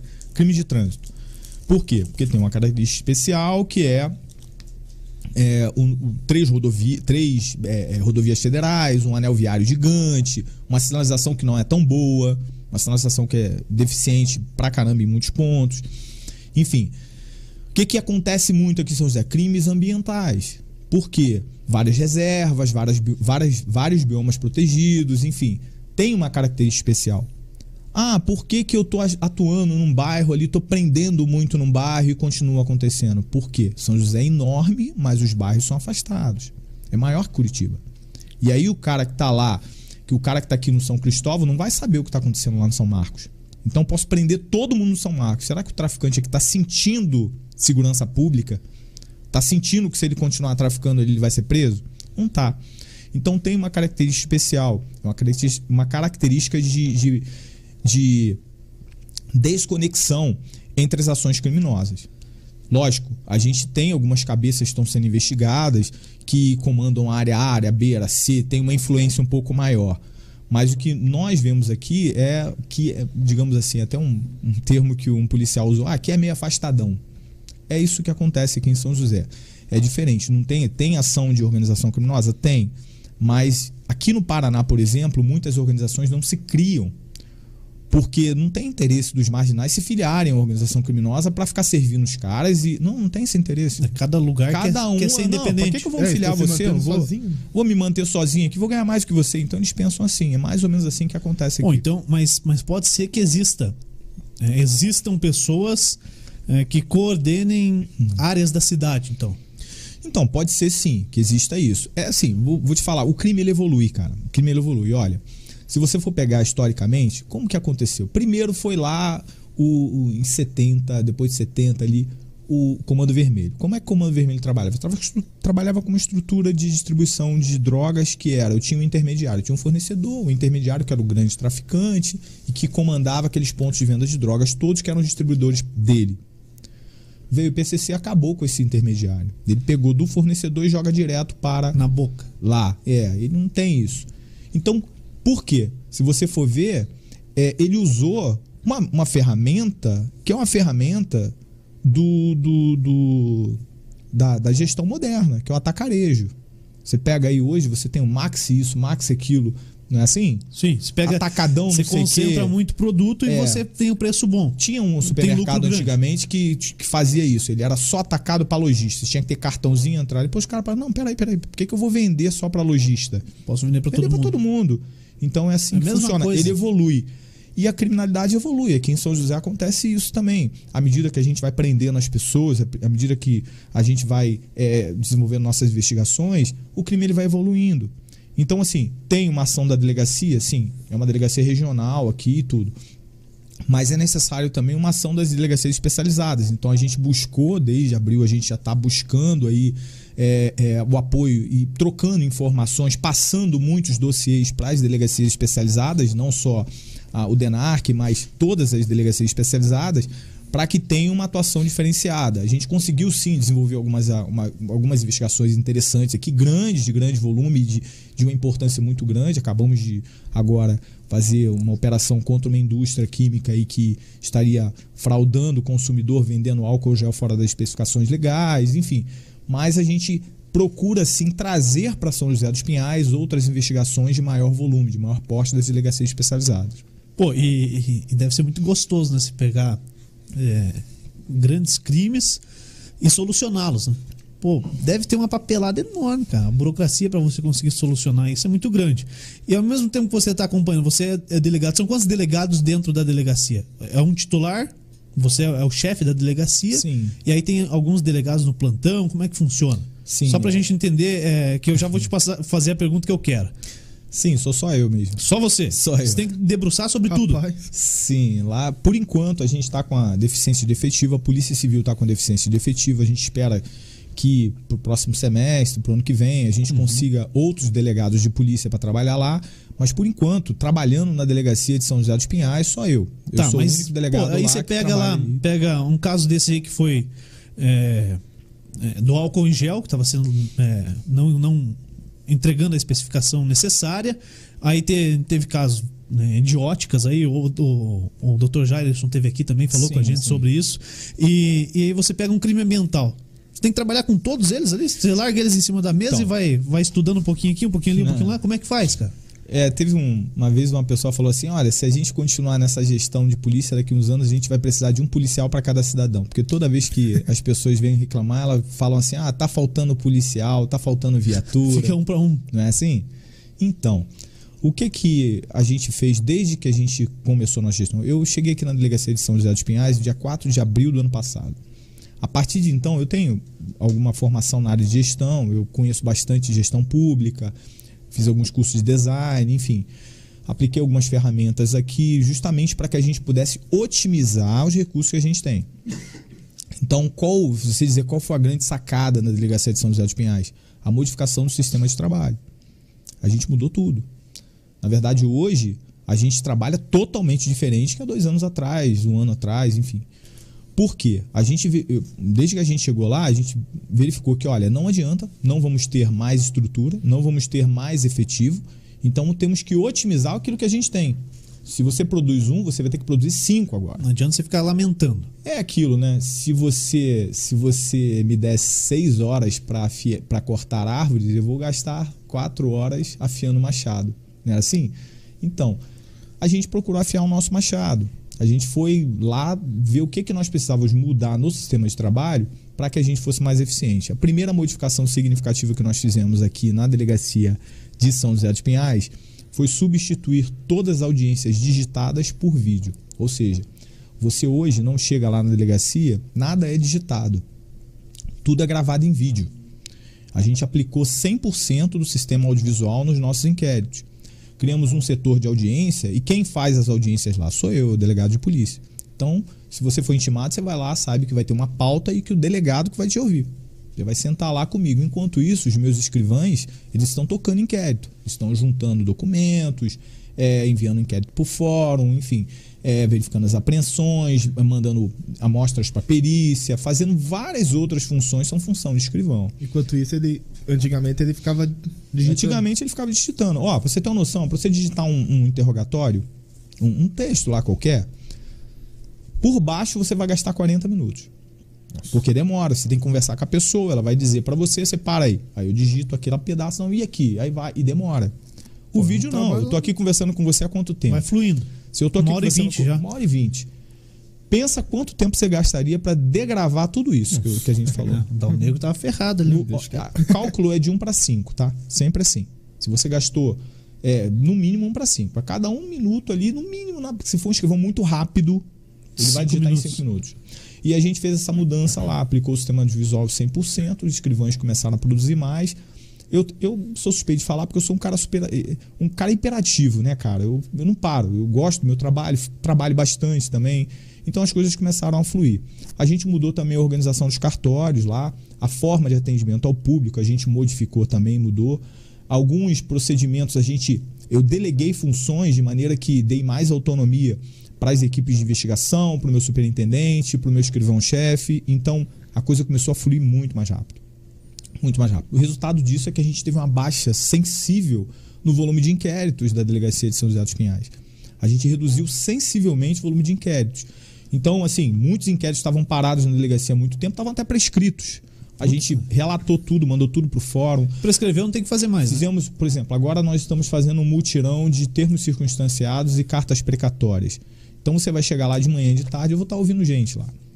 E tudo isso, por dia ali, a gente ouve 16, 20 pessoas estão mandando o procedimento embora. Isso está esvaziando a delegacia. Então a perspectiva, quando eu falei para você que a perspectiva era muito boa, de que, pelo menos daqui a um ano, a gente possa ter limpado a mesa, tirado tudo aquilo que não é procedimento É, que aquele são procedimentos ordinários que não têm uma relevância tão grande assim, sabe? Uhum. Todos têm relevância. Mas fica parado muito tempo e. Mas assim, a diferença é que um trava o outro. Então, para que a gente possa desenvolver grandes investigações, é preciso a gente limpar a mesa, é o que a gente está fazendo. E a perspectiva é que a gente tenha um resultado ainda maior. Já tá, já tá bom. A gente está com um resultado muito bom. É o que eu te falei, em homicídios a gente está com 83% de resolução. Ah, o, o número de volumes, o volume de inquérito relatado também está muito grande, mas a gente vai continuar trabalhando para esse índice ainda ficar melhor. Pô, eu, eu já conhece a delegacia ali, Dal Negro? Não. Quer conhecer? Depende. eu tive ali algumas vezes. Eu fui, eu fui bater um papo com o doutor Amadeu, que, que tava ali antes de você, é, com o Michel, que agora é vereador em São José. Então o pessoal falou: oh, não vai levar o Michel lá. Não, se a gente Calma. trouxer o Michel aqui, o Cuxo fica com ciúme. Daí se trouxer o Cuxo, o Michel fica com ciúme. Então a gente trouxe o, o titular da delegacia. que cara. manda, né? É, Acabou o de falar que é só que ele. manda lá, Nossa, é. Então vocês estão Cara- muito bem servidos aí de políticos na área de segurança pública. os Tem caras o doutor aí- Michel, tem o É, Cuxi, Os caras gostam, né? Os caras gostam. Então a gente vai trazer todo mundo aqui. Aqui a gente vai ouvir todo mundo, na verdade. É É um bate-papo, cara. É uma conversa. Hoje é terça-feira, um frio lascado, senão a gente tá tomando uma cerveja aqui. Tá? Mas é que é terça-feira, não é quinta-feira, viu? É. Viu, Fábio? E também tá frio pra caramba. Tem que fazer um quentão falando isso, Dona. Tá na hora de você fazer de direto? novo. É. Ah, tá. Mas a gente vai trazer todo mundo aqui. Pô, eu conheci ali a delegacia, então, a sala do delegado, conheci a sala que o Michel ficava ali embaixo antes, não sei se ele ainda fica ali quando ele tá no plantão. E já tive que levar papel pra cara assinar lá, cara que não pagou pensão, o cara assinar. Você? Cara, é. Ô, assina aí, o, o, o delega- o advogado pediu, tinha que assinar um papel pra mandar não sei pra onde e tal. Vai lá, Juliano, leva lá, levei. Cara, aquilo ali não. Eu não quero cair pro lado de dentro nunca, cara. Eu quero andar na minha, na boa, porque. Cara, o cara. Quem que fica na delegacia? Quem que fica é, ali aguardando é, inquérito? Aguardando é, julgamento, né? Aguardando julgamento? Quanto tempo pode ficar ali? E, e assim. Se, cabe, se tem 80 é porque cabe 80. A sala é pra 8 e tal. Não, cabe 80. Mas, pô, a gente brinca, mas é uma situação. É, é, é o resto do resto, cara. Então, o que acontece? Hoje nós. é, até isso mudou, né? A gente tem um sistema de trabalho diferenciado ali. Hoje, o preso não fica mais de 48 horas ali. Mais de 72 horas, na verdade, né? Porque se cai na sexta, é, de repente na segunda, mas não fica mais que isso. É, esse é o tempo máximo. O tempo máximo. A gente normalmente, assim, já chega ali, fica, vai para audiência de custódia e dali já sai. Vai pro Já DEPEN? vai- é removido, vai pro DEPEN. Isso melhorou muito, mas muito a qualidade no ambiente de trabalho. Porque assim, as pessoas não têm ideia de que eu tenho que ter, um, eu tenho que ter concentração naquele ambiente que você viu. Eu Pô, tenho que ter concentração. com Como que eu vou certeza. fazer? Nisso, a delegacia cidadã vai dar um salto quântico na, na qualidade de trabalho dos nossos profissionais. Porque assim, ó, se você tem um ambiente de trabalho ruim, como é que é a vida desse profissional ao longo de 10, 20, 30 não. anos? Tá maluco. Tá entendendo? Pô, eu tive lá poucas vezes assim, cara. Você já. pô, não- eu, eu não quero cair pra dentro nunca. todo dia. E, pô, o cara trabalhar naquela situação ali, pô, sobrecarrega, E não cara. é só a pessoa de dentro, né, que tá ali. É a família ali, né? Tipo, É, O cara tá ali na porta toda hora, né? advogado. É, quando você prende uma pessoa, você não prende uma pessoa, você prende uma família, né? Porque Uhum. você vai prender aquele cara, a família toda quase que para por causa daquilo ali. Nossa, prendeu alguém. Tem casos que não, né? Tem casos que a pessoa já parece que se acostumou com aquela situação e já nem se importa. É, o cara que Mas literalmente falou, vou comer e maioria- dormir de graça. É. Não, tem pessoas que se adaptam perfeitamente àquele ambiente. Isso, infelizmente, é. Isso é, é verdade, é o que nós vemos no dia a dia. É horrível dizer isso, mas é verdade. Mas a pessoa que não está habituada àquilo que não é o ambiente dele, um cara que cometeu um- um crime ou outro, que não é um marginal, nato, bandido, não. Essa pessoa no- normalmente vai se incomodar, o, o- o- a família dela vai se incomodar, todo mundo vai se incomodar. É duro, cara. Ô, eu tive também aqui na delegacia da mulher, porque é uma delegacia à parte, né? É, na Mas quem- verdade, é quem uma divisão policial à parte. Uma né? divisão policial totalmente à parte. Quem é que tá comandando aqui em São José? É a... É, mudou a delegado ainda não. Mudou faz pouco tempo? Ela, mudou um tempo atrás É, a eu delegado, conhecia- não conheço ela não. Eu, eu conheci, eu vim aqui na delegacia, falo aqui porque é perto aqui, onde era a delegacia da mulher antes, não sei se Uhum. você conheceu, aqui na rua Joinville. E era a Tatiana Guzela, que era Sim, quem comandava sim, sim. aqui. Agora tá na DHPP, né? Em Curitiba, Delega- Delegacia de Homicídios. Acho que é uma das principais, né? Com Uhum. mais volume de trabalho e mais pesado, né? Sim, sim. E eu fui entrevistar ela lá, cara. Eu encostei a moto atrás, tinha, pô, dois canil lá que não tinha mais lugar de pôr gente, tava lá os caras, velho. Né? E, pô, e o cara que vai, Então. vai parar ali, é- é- e ela tinha pego. No caso que, que eu fui comentar com ela, era um caso muito delicado, cara, muito triste, porque era um, um padrasto que abusava da criança com a ajuda da mulher, cara. Pô, um, um troço assim, cara, de outro mundo, cara. É, Você mexe acaba- muito com a gente, cara. você acaba vendo até onde o ser humano pode chegar. E assim, a- por isso que eu falei pra você, eu te disse que a profissão de policial ela te evolui, né? Você aprende, você vê a desgraça, mas não é com você. Você tá de camarote vendo toda aquela catástrofe, mas não é com você. Você sai dali, é, outro dia desse o, o rapaz começou a discutir, tipo, levando pro lado pessoal, né? Aí eu falei, olha, rapaz, você tá muito enganado, não é nada pessoal. Eu vou sair daqui, vou tomar um chopp ali na frente. Não é, cara. Vou sair daqui, vou dar um beijo na minha filha. Eu não tô nem me importando com isso. É uma desgraça que você tá aqui porque você quis Ela é tá aqui. sua. Não, é, de, É, é assim. é dele, não sua. É, é você, aí você, você tenta mostrar pra pessoa a realidade. Olha, o problema é seu. Eu tô aqui pra te ajudar a sair dele. Uhum. Começa com o delegado de polícia, entendeu? O cara cometeu um crime, tá preso lá, não é, ah, foi você que não, não sou eu que fiz, cara. Foi você que fez, não inverte as coisas. Eu tô aqui pra te ajudar a sair desse problema. Como que eu vou te ajudar? Mostrando um caminho da carceragem pra você e depois vou te mostrar o caminho do judiciário. Se o advogado vier aqui, eu vou dar toda a informação possível e você é o cara que vou te ajudar. Você está invertendo as coisas. E aí você mostra para a pessoa que a função policial não é aquela função pessoal, é a função do Estado. Eu sou um agente do Estado. Entendeu? Logicamente, sou um ser humano. Sou cidadão, me comovo também com as coisas. Não sou uma pessoa fria, gelo, que não tô nem aí, não tô sentindo, não tô percebendo. Que é isso? Tá maluco? Não. Eu tô ali para atender as pessoas e vivo, vejo elas sofrendo e tem casos que você até internaliza, você, nossa, que coisa, né? Só que aquilo, tem pessoas que se adaptam a esse ambiente, como você falou, se adaptam a essa realidade e evoluem com ela. Que eu acho que é o meu caso, eu evolui muito com isso aí, adoro o que eu faço, não, assim, você falar o que você faria, cara, não sei, acho que nada. Não sei, sei lá. Hoje? Não sei. Se Consegue se falar- ver fora da É, polícia. Eu faço, falta oito anos para me aposentar. Eu não sei o que eu vou fazer depois. Eu vou pensar ainda se eu vou fazer um outro curso. E chegou se nesses oito anos aí, você é obrigado a aposentar ou você pode pedir Não, pra ficar? posso ficar. Mas assim, eu não sei se eu vou querer fazer polícia por mais 20, 30 anos. Aham. Porque como ser humano, você tá sempre querendo evoluir, né? Eu tenho um sonho de criança, eu sempre quis ser médico, por exemplo. Mas também não sei se eu faria um curso de medicina, não sei se eu montaria um negócio, se eu iria para o exterior fazer uma viagem. Não sei, isso aí você vai pensar É lá na frente. interessante. Mas é, é bem assim, polícia é uma evolução. Ô, Fábio, você falou. é, a gente já vai te liberar aí que você tá, tá cansado, né? Acordou cedo É, hoje foi fazer a operação. horas da é. manhã hoje. Mas, pô, como é que você vê aí? A gente tem hoje grandes figuras da polícia. é, a gente tem o da Cunha, que é um delegado conhecido, que utiliza muito do vídeo. E foi pra internet, veio pra internet, né? Que a gente tá na internet.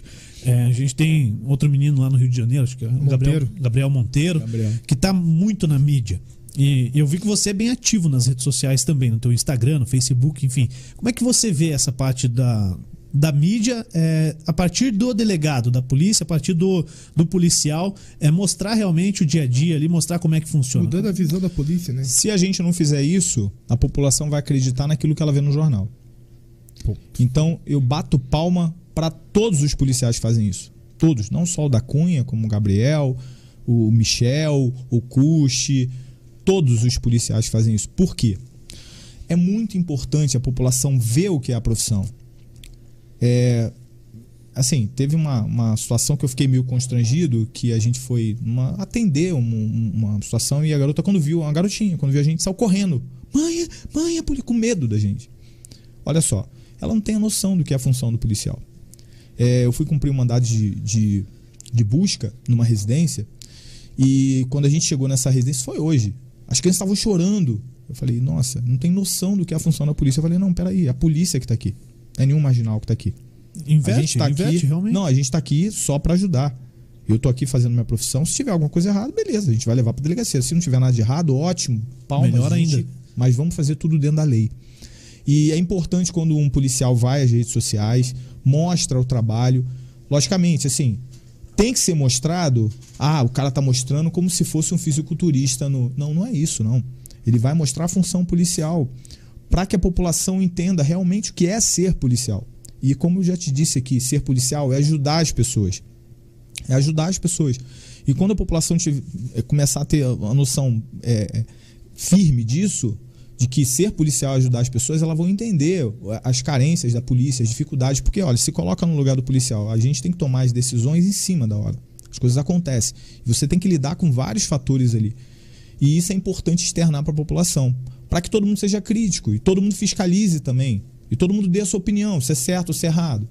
Outro dia o rapaz falou: Não, tô, eu uso algema, não uso algema. Eu falei: Olha, é, teve uma situação é, lá nossa, ele estava em dúvida se usava algema ou se não usava. Um rapaz você aprendeu. um, um é, oficial? Um, não, um um policial. policial. Eu falei: Você aprendeu o quê? Ah, aprendi isso então. O que, que você está esperando? Você não está de acordo com a lei? Cumpra a lei.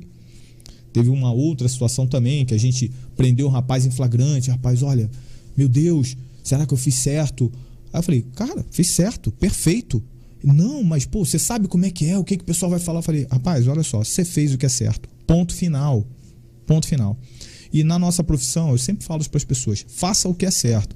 Tem um caso que eu fui escrachado na rede social. Eu fiquei na mídia durante os três dias falando mal de mim a torta e direito. Que foi um caso em que eu prendi um senhor que torturou uma pessoa que eventualmente ele achou que estava furtando a bicicleta na casa dele. A mídia inteira disse que eu prendi a vítima e soltei o marginal. A mídia inteira falou isso. Olha Isso só. foi faz tempo? Foi é um fato Foi- famoso, foi lá na Central de Flagrante. É um fato famoso. Eu depois fui na, na, na imprensa, fiquei uma hora na imprensa falando, desde o meio-dia até uma e meia da tarde, justificando para a população isso. Um fato que não precisaria. Não precisaria abrir a boca para falar. Primeiro, porque o flagrante que eu fiz foi homologado pelo juízo. Eu fiz o meu flagrante com quatro fundamentos. O juiz acrescentou um quinto fundamento baseado na legislação internacional. O cara foi preso, ficou solto apenas de tornozeleira, por quê? Na situação prática, ele torturou uma pessoa. E não é porque ele é cidadão de bem, e ele é cidadão de bem, ele é cidadão de bem, é um pai de família, é um ser humano pagador de impostos, católico, enfim, é um cidadão de bem, só que cometeu um ato ilícito. E esse ato ilícito tem que ser observado à luz do direito, à luz da lei. A lei diz o quê que é para fazer? Fábio, prende. Eu fui lá e prendi. Ah, mas vai dar uma repercussão social. Cara, azar. Não é como eu quero nem como você quer. Ele tem que ser preso? Tem que ser preso. Não é porque a pessoa tem uma ficha criminal extensíssima que me dá o direito de amarrar aquela pessoa, colocar no chão e chutar a cabeça dela. Para que ela confesse onde está uma bicicleta que eu nem sei se foi ela que furtou. Ah, mas no dia seguinte o cara voltou lá para furtar de novo. É outro fato. Mas não dá o direito de ninguém torturar ninguém. Eu não entrei na polícia para torturar ninguém, não vou aceitar que ninguém seja torturado e nem vou fazer isso com ninguém, nem quero nem ver, e se eu ver, eu vou prender quem fez. É assim que a gente tem que agir. Por quê? Tem coisas que não abrimos a mão. Não é porque ah, não é- poderia ser meu pai ali, poderia ser um amigo íntimo meu ali. Tá errado. Se fosse quem fosse, é, tem um delegado de polícia que é pre- hoje é prefeito de Paranavaí, né, o Kaique. Ele é da minha turma de delegado de polícia. E uma vez ele botou na rede social dele e falou: ah, por favor, você sendo meu amigo, sendo meu inimigo, pode ser meu pai. Não venha pedir pra eu aliviar ninguém. Se você não sabe beber, se você quer beber, não dirija. Se vai dirigir, não Simples, beba. né? Bem direto, bem simples. As pessoas têm que entender isso. Se a gente começar a se policiar, a gente vai entender que tem uma lei, a gente tem que cumprir a lei e ponto. A Constituição tá lá, se ela for cumprida, vai ser melhor para todo mundo. Então, na época, assim, a- a- por isso que eu falo para você a importância do policial ir para a rede social e mostrar o trabalho dele para a população ver como é. Como é. Outro dia estava na rede social o policial lá na favela do Rio de Janeiro mostrando os garotinhos saindo correndo com a arma que eles tinham feito. É, que igual um fuzil, na, na- no escuro, você ia atirar naquele garoto, pensando que ele estava com um fuzil. Cacete, cara. O garoto tava com a mochila cheia de tabletes, que eram tabletes de madeira, mas simulando maconha, Brincando. brincando, como brincando de traficante. Caraca, velho. Então, assim, Olha lá, entendeu? chegou, cara. Essa é a referência que estão dando para nossas crianças. Então, se a gente não for lá na, na rede social e mostrar o trabalho policial lá, é essa referência que as crianças vão ter. Elas vão passar a ter o policial como aquilo que muita, muita gente diz que é. E não é a verdade. Entendeu? Que é o inimigo. policial é, o policial é a pessoa que ajuda a sociedade. Tá aí para ajudar a sociedade. Se o cara andar certinho, não É, tem o que se é preocupar. Não, não tem. Não tem. É, eu, eu falo, ah, mas eu tenho medo de. poli-". Por quê? Você tá fazendo o quê? Tá fazendo alguma coisa errada? Não. Então acabou. Você não tem que ter medo de polícia. É interessante. Eu fui cumprir busca e apreensão em um terreno, tinha duas casas. Numa casa eu bati na porta, não pode entrar, por favor. Não tinha nada a ver, não era aquela casa que a gente ia procurar, era uma segunda. A gente só foi pra ver porque tinha um mandado ali tinha que cumprir. Mas o cidadão de bem abriu a porta e falou: "Ah, que bom que vocês estão aqui. Na casa que tinha uma pessoa que realmente tinha um mandado de prisão, Ela fechou a porta, a gente teve que arrombar. Cara, foi uma dor de cabeça enorme. Vou chamar Deus e o mundo. Mas peraí, por que, que você tá fazendo isso? Não é uma maneira dela se defender?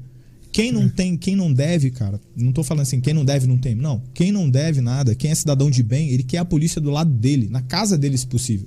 Bom, eu, eu já falei aqui que meu medo é ser confundido com alguém, cara. E parar lá alguém e falar, não, foi esse cara aí. Vai lá o delegado Fábio me pega e me põe lá, cara. Eu tenho medo disso. tenho muito medo disso aí. Tanto de ser, de ser, de ser preso, é, confundido. Por isso que eu deixo meu bigode agora style, pra ninguém ter igual, porque ninguém vai ter cara de pau ter um bigode desse. É só você. É, e minha bengala, minha bengala tá aí, não, nego. Pega lá que eu vou mostrar pra Bengala, galera. Eu trouxe minha bengala hoje. E, e tenho medo de, de levar um tiro também. Esses são meus grandes medos. Não da polícia, tiro de, de vagabundo mesmo. O cara fala, ah, você que arrumou treta comigo, toma. Cara, quando alguém me fecha no trânsito, eu mudo o caminho. Quando alguém. É, tá aqui minha bengala. Esse que eu ganhei da dona Úrsula, cara. Ela achou que eu não ia levar embora, cara. Eu já fui até na farmácia com ela, porque quando eu coloco esse blazer Até aqui, podcast veio. fica elegante, cara. É, vou fazer uma foto depois. pra- Deixa aqui minha bengalinha. Cara, eu morro de medo disso aí, dessas duas situações. E esses dias eu ia contar, não contei aqui, quando eu tava lá na Vila do Sossego. Conhece a Vila do Sossego já, doutor? Sim, sim, sim. Já, então, morei É, ali, ó, pô. Morei ali. Ele é tranquilo, é tranquilo. Vila do Sossego é sossegado. É, e eu chegando da faculdade, 11 horas da noite, e tinha uma viatura da Guarda Municipal, cara. Pá, Parou, parei, parei a moto, tirei o capacete. Ela falou, desce, desce. Eu desci da moto e o que, que você precisa agora, né? Cara, Não, desce aí, vai embora, segue seu rumo. Tá de sacanagem. Não falei isso pro cara, né? Tá, não, tá bom, sim, senhor. Tô indo. Passou umas duas semanas, o caso aconteceu de novo, cara. Só que foi bem na entrada falo, Parei a moto de novo. Aí o cara, tá indo onde? Tô vindo da faculdade, tô indo pra casa. Então vai embora, cara. Tá bom, vou embora. Foi embora, né? Não é Vai, vai embora, vaza daí. Pô, mas o desce eu, eu desci da moto, o cara falou: não, cara, precisa descer e ir embora, vai embora. logo, não tem nada a ver contigo. Tem uma, Pode uma pessoa, atrapalhar. uma aluna na faculdade uma vez, chegou, nossa, que absurdo. Eu fui parada ali agora, eles me apontaram a arma, coisa e tal, e louco. indignada com a abordagem policial, né? Aí eu virei pra ela e falei, olha, qual a garantia que eu tenho pra dar pra aquele policial que tá ali de que ele não vai ser morto abordando você? Sim. É, não, mas eu sou a cidadã. Da onde ele te viu? Ele nunca te viu, não sabe nem quem você é. Esses dias estava na rede social lá uma senhora que foi abordada nos Estados Unidos, não sei se você viu isso, né? Não vi. E ela, o policial foi abordar ela, senhorinha, cara, senhorinha. Aí começou a falar com ela, daqui a pouco ela puxou uma arma e deu um tiro no cara. Caraca. Bom. É, viu? Então, assim, eu não sei quem tá ali, não sei o que que acontece. Então, eu tô falando pra um policial, ó, vai lá, aborde aquela pessoa e te dou uma técnica de abordagem que é o que garante a sua vida. Aquela técnica de abordagem é que se alguém reagir ali e for atirar no policial, ele tem como se defender antes de ser morto. Entendeu? Então, assim, a gente sempre fala pra população: abordou, abordagem policial, mostre as mãos, obedeça as ordens e ponto. Ah, mas ele tá sendo abusivo, ele falou grosseiro comigo, não sei o quê. Depois você pega o seu advogado, vá à delegacia, faça o boletim de ocorrência e a gente vai mandar aquele cara pra corregedoria se ele agiu com desvio de conduta. Mas acredito que não. Mas se isso acontecer, se você for abordado, obedeça às ordens policiais. E aí a pessoa começa a contestar e quer brigar, e daqui a pouco tá saindo tapa com o policial e é tá levado louco. pra delegacia. Não, é, eu tô te falando. Isso Vários acontece. casos, acontece. O cara bota o som, tá lá, churrasco na casa dele com os amigos, tá tudo bem. Aí começa a beber, Aumenta o aumenta o volume. volume, o vizinho, os vizinhos reclamam, a polícia vai lá. Meu senhor, por favor, baixa o som. Eu não vou baixar o som, na minha casa quem manda sou eu.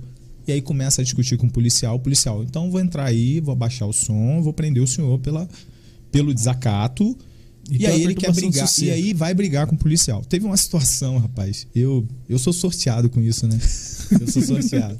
É, um, um rapaz de São Paulo. De São Paulo. Ele tinha um terreno em Fazenda Rio Grande, grande, bem grande, estava tava arrendado para plantio de soja, era 17 alqueires, ele arrendou é, 14, é grande o terreno, bem, bem grande, para plantio de soja, enfim. E aí ele recebeu uma notificação do Ibama porque ele estava desmatando a área de proteção permanente, cortando a araucária. Ele. Ele. Aí ele falou: não, não foi eu. Aí os advogados dele saíram lá de São Paulo, foram até a delegacia de Fazenda do Rio Grande. Nós fomos até o local, pegamos em flagrante os rapazes com caminhão, motosserra, tudo cortando. Perguntei pro garoto assim: ó, cara, o que você tá fazendo aqui, cara? Você nem é daqui, o cara é do norte do estado. Não, cara, eu vim aqui porque eu fui contratado por aquele homem ali, ó, daquela casa ali. Uma casa vizinha, ele tava invadindo o terreno desse senhor, sabe? Não era E nem o cara que tinha arrendado. Não, ele tava invadindo o terreno. nem o cara tá- tinha É, arrendado, nem o só, terreno. Tava invadindo o terreno e tava cortando é, Pinheiro Araucária. Tá terreno. cara. Aí eu cheguei lá e falei assim, ó.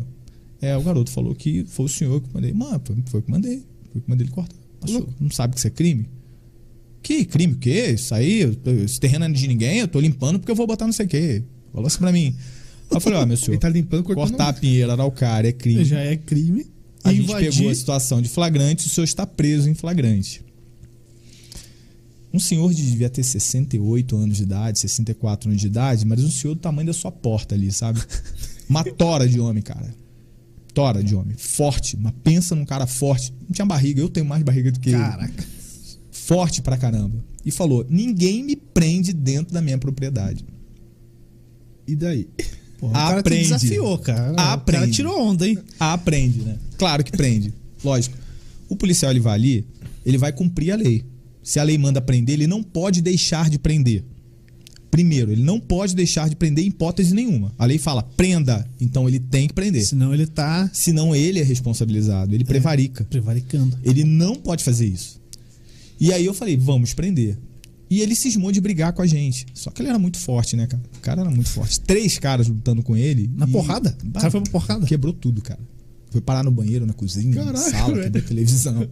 Quebrou tudo. o cara era Caraca, muito velho. forte. Três caras não seguravam ele. Ele arrastava a gente um lado e pro outro. E aí, a técnica foi esperar não o cara teve cansar. jeito. Cara, é eu de usei filme, né? todo o jiu-jitsu que eu aprendi na vida. Usei todos os jiu-jitsu que eu aprendi. Deu um mata-leão no cara, ele puxou meu braço como se nem existisse. Caraca! Então, mas aí chegou uma hora que cansa, né? Claro, a gente aprende isso no jiu-jitsu, você tem que deixar o cara gastar toda a adrenalina. E chegou uma hora que ele cansou, a gente algemou ele. Quando algemou, eu falei, aí, com toda a calma do mundo, respiramos, claro, bastante. Eu te deitei, malandro. Não, não foi isso. Eu, eu perguntei pra ele, não, mas por que, que o senhor fez isso? O senhor não tá vendo que é polícia, todo mundo aqui, viatura caracterizada, tudo, por que, que o senhor fez isso? Não, não sei, desculpa. Pô, eu falei, como assim desculpa? Como assim Vou desculpa? anotar isso aqui no inquérito. Entendeu? Como assim, desculpa? Que negócio é esse? Desculpa. Cara, tá maluco? Como é que você fez um negócio desse? E aí foi uma loucura. Assim, ele colocou em risco todo mundo ali com aquela atitude. Por quê? Cara. No meio da briga, a, a, a mulher dele gritando pra caramba. Voou no policial. Ela voou Cara. na arma do policial pra tirar a arma do policial. É uma maluca Voou. também? o policial largou, um dos policiais largou e embolou com ela, tomou a arma. Cara, olha o risco loucura. disso, cara. Olha o risco disso. Poderia matar todos nós, poderia causar uma catástrofe, uma coisa horrorosa. Poderia, Então, poderia se matar, pô. e as pessoas não têm ideia nisso. Se você colocar em risco a vida do policial, ele vai atirar em você. Não é assim, pode atirar. Ele vai atirar em você. Não tenha dúvida disso. Ele é treinado pra isso. Ah, eu vou pegar uma faca contra o policial. Ele vai atirar em vai se você. Rapaz, não tenha dúvida. É lamentável isso. Recentemente, assim, ano passado também, um rapaz, uma situação de violência doméstica, a guarda municipal foi lá e ele a- atacou a guarda municipal com a faca, né? Foi pra Uhum. cima dos policiais, guardas municipais com a faca. Ali na área rural. É, isso mesmo, na área rural. É aquilo que a gente fala, não tenha dúvida. Você vai levar Vai, vai, vai levar tiro. Não tem como. É o que a gente fala. É a mesma coisa. Teve uma outra situação com a guarda municipal, o garoto saiu do carro e foi atirar na guarda. Olha, cara, Ah, meu Deus. apontou a arma pra policial, vai morrer, cara. Não tem esse papo. Não tem esse Tem papo. de atirar no pé não, pra, não pra tem. fazer o cara Eu- não tem. Ah, não quero saber. Se apontou a arma pra policial, vai morrer, porque o policial atira e atira bem. Ele não atira mal. Ele atira e atira bem. Você vai atirar nele, cara, não tem jeito. Ele vai se defender e vai matar você. Não tem essa, ah, ele vai se esconder lá, ficar esperando você atirar Até com acabar medo. as balas. Não, meu amigo, ele vai atirar em você e vai te matar. Não tenha dúvida disso. Então, assim, isso que isso fique bem claro, porque alguns marginais acham que pode atirar contra a polícia. Se atirar contra a polícia, vai morrer, meu amigo. Não tem esse papo. Cara, e se ele O policial acertar, vai vai revidar. duas o vezes. policial né? vai sim revidar, é pronta a resposta e vai fazer, vai levar a óbito o marginal. E é o que aconteceu com o Lázaro lá. Não tem esse papo. Porque as pessoas têm que entender que é o Estado que está ali, não é o policial, pessoa do policial que está ali. É o Estado que está ali. O Estado está ali e o uso da força nesses casos de legítima defesa pelo policial é autorizado. O policial não tem que chegar lá, não, não vou atirar, tô com medo. Não, não tem isso.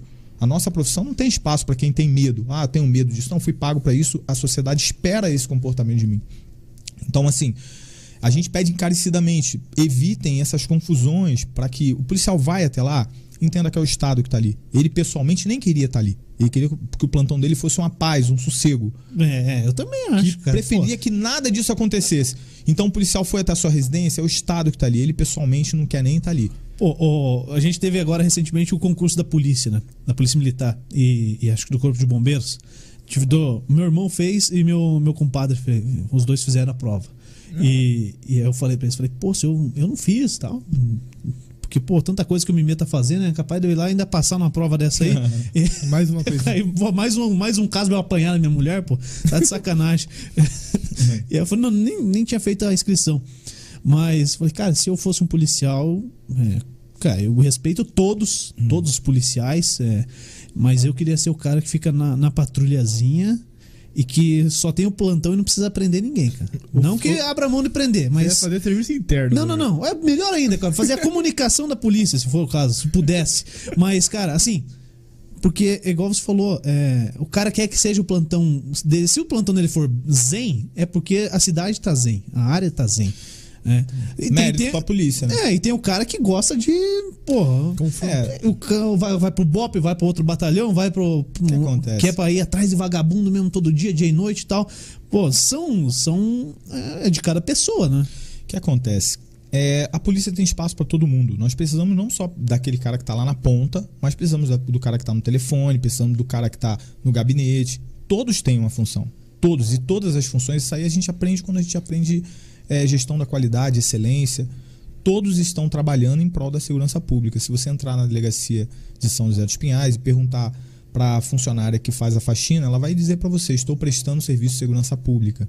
E é isso que ela faz mesmo, porque tudo que ela faz ali colabora para a segurança da cidade.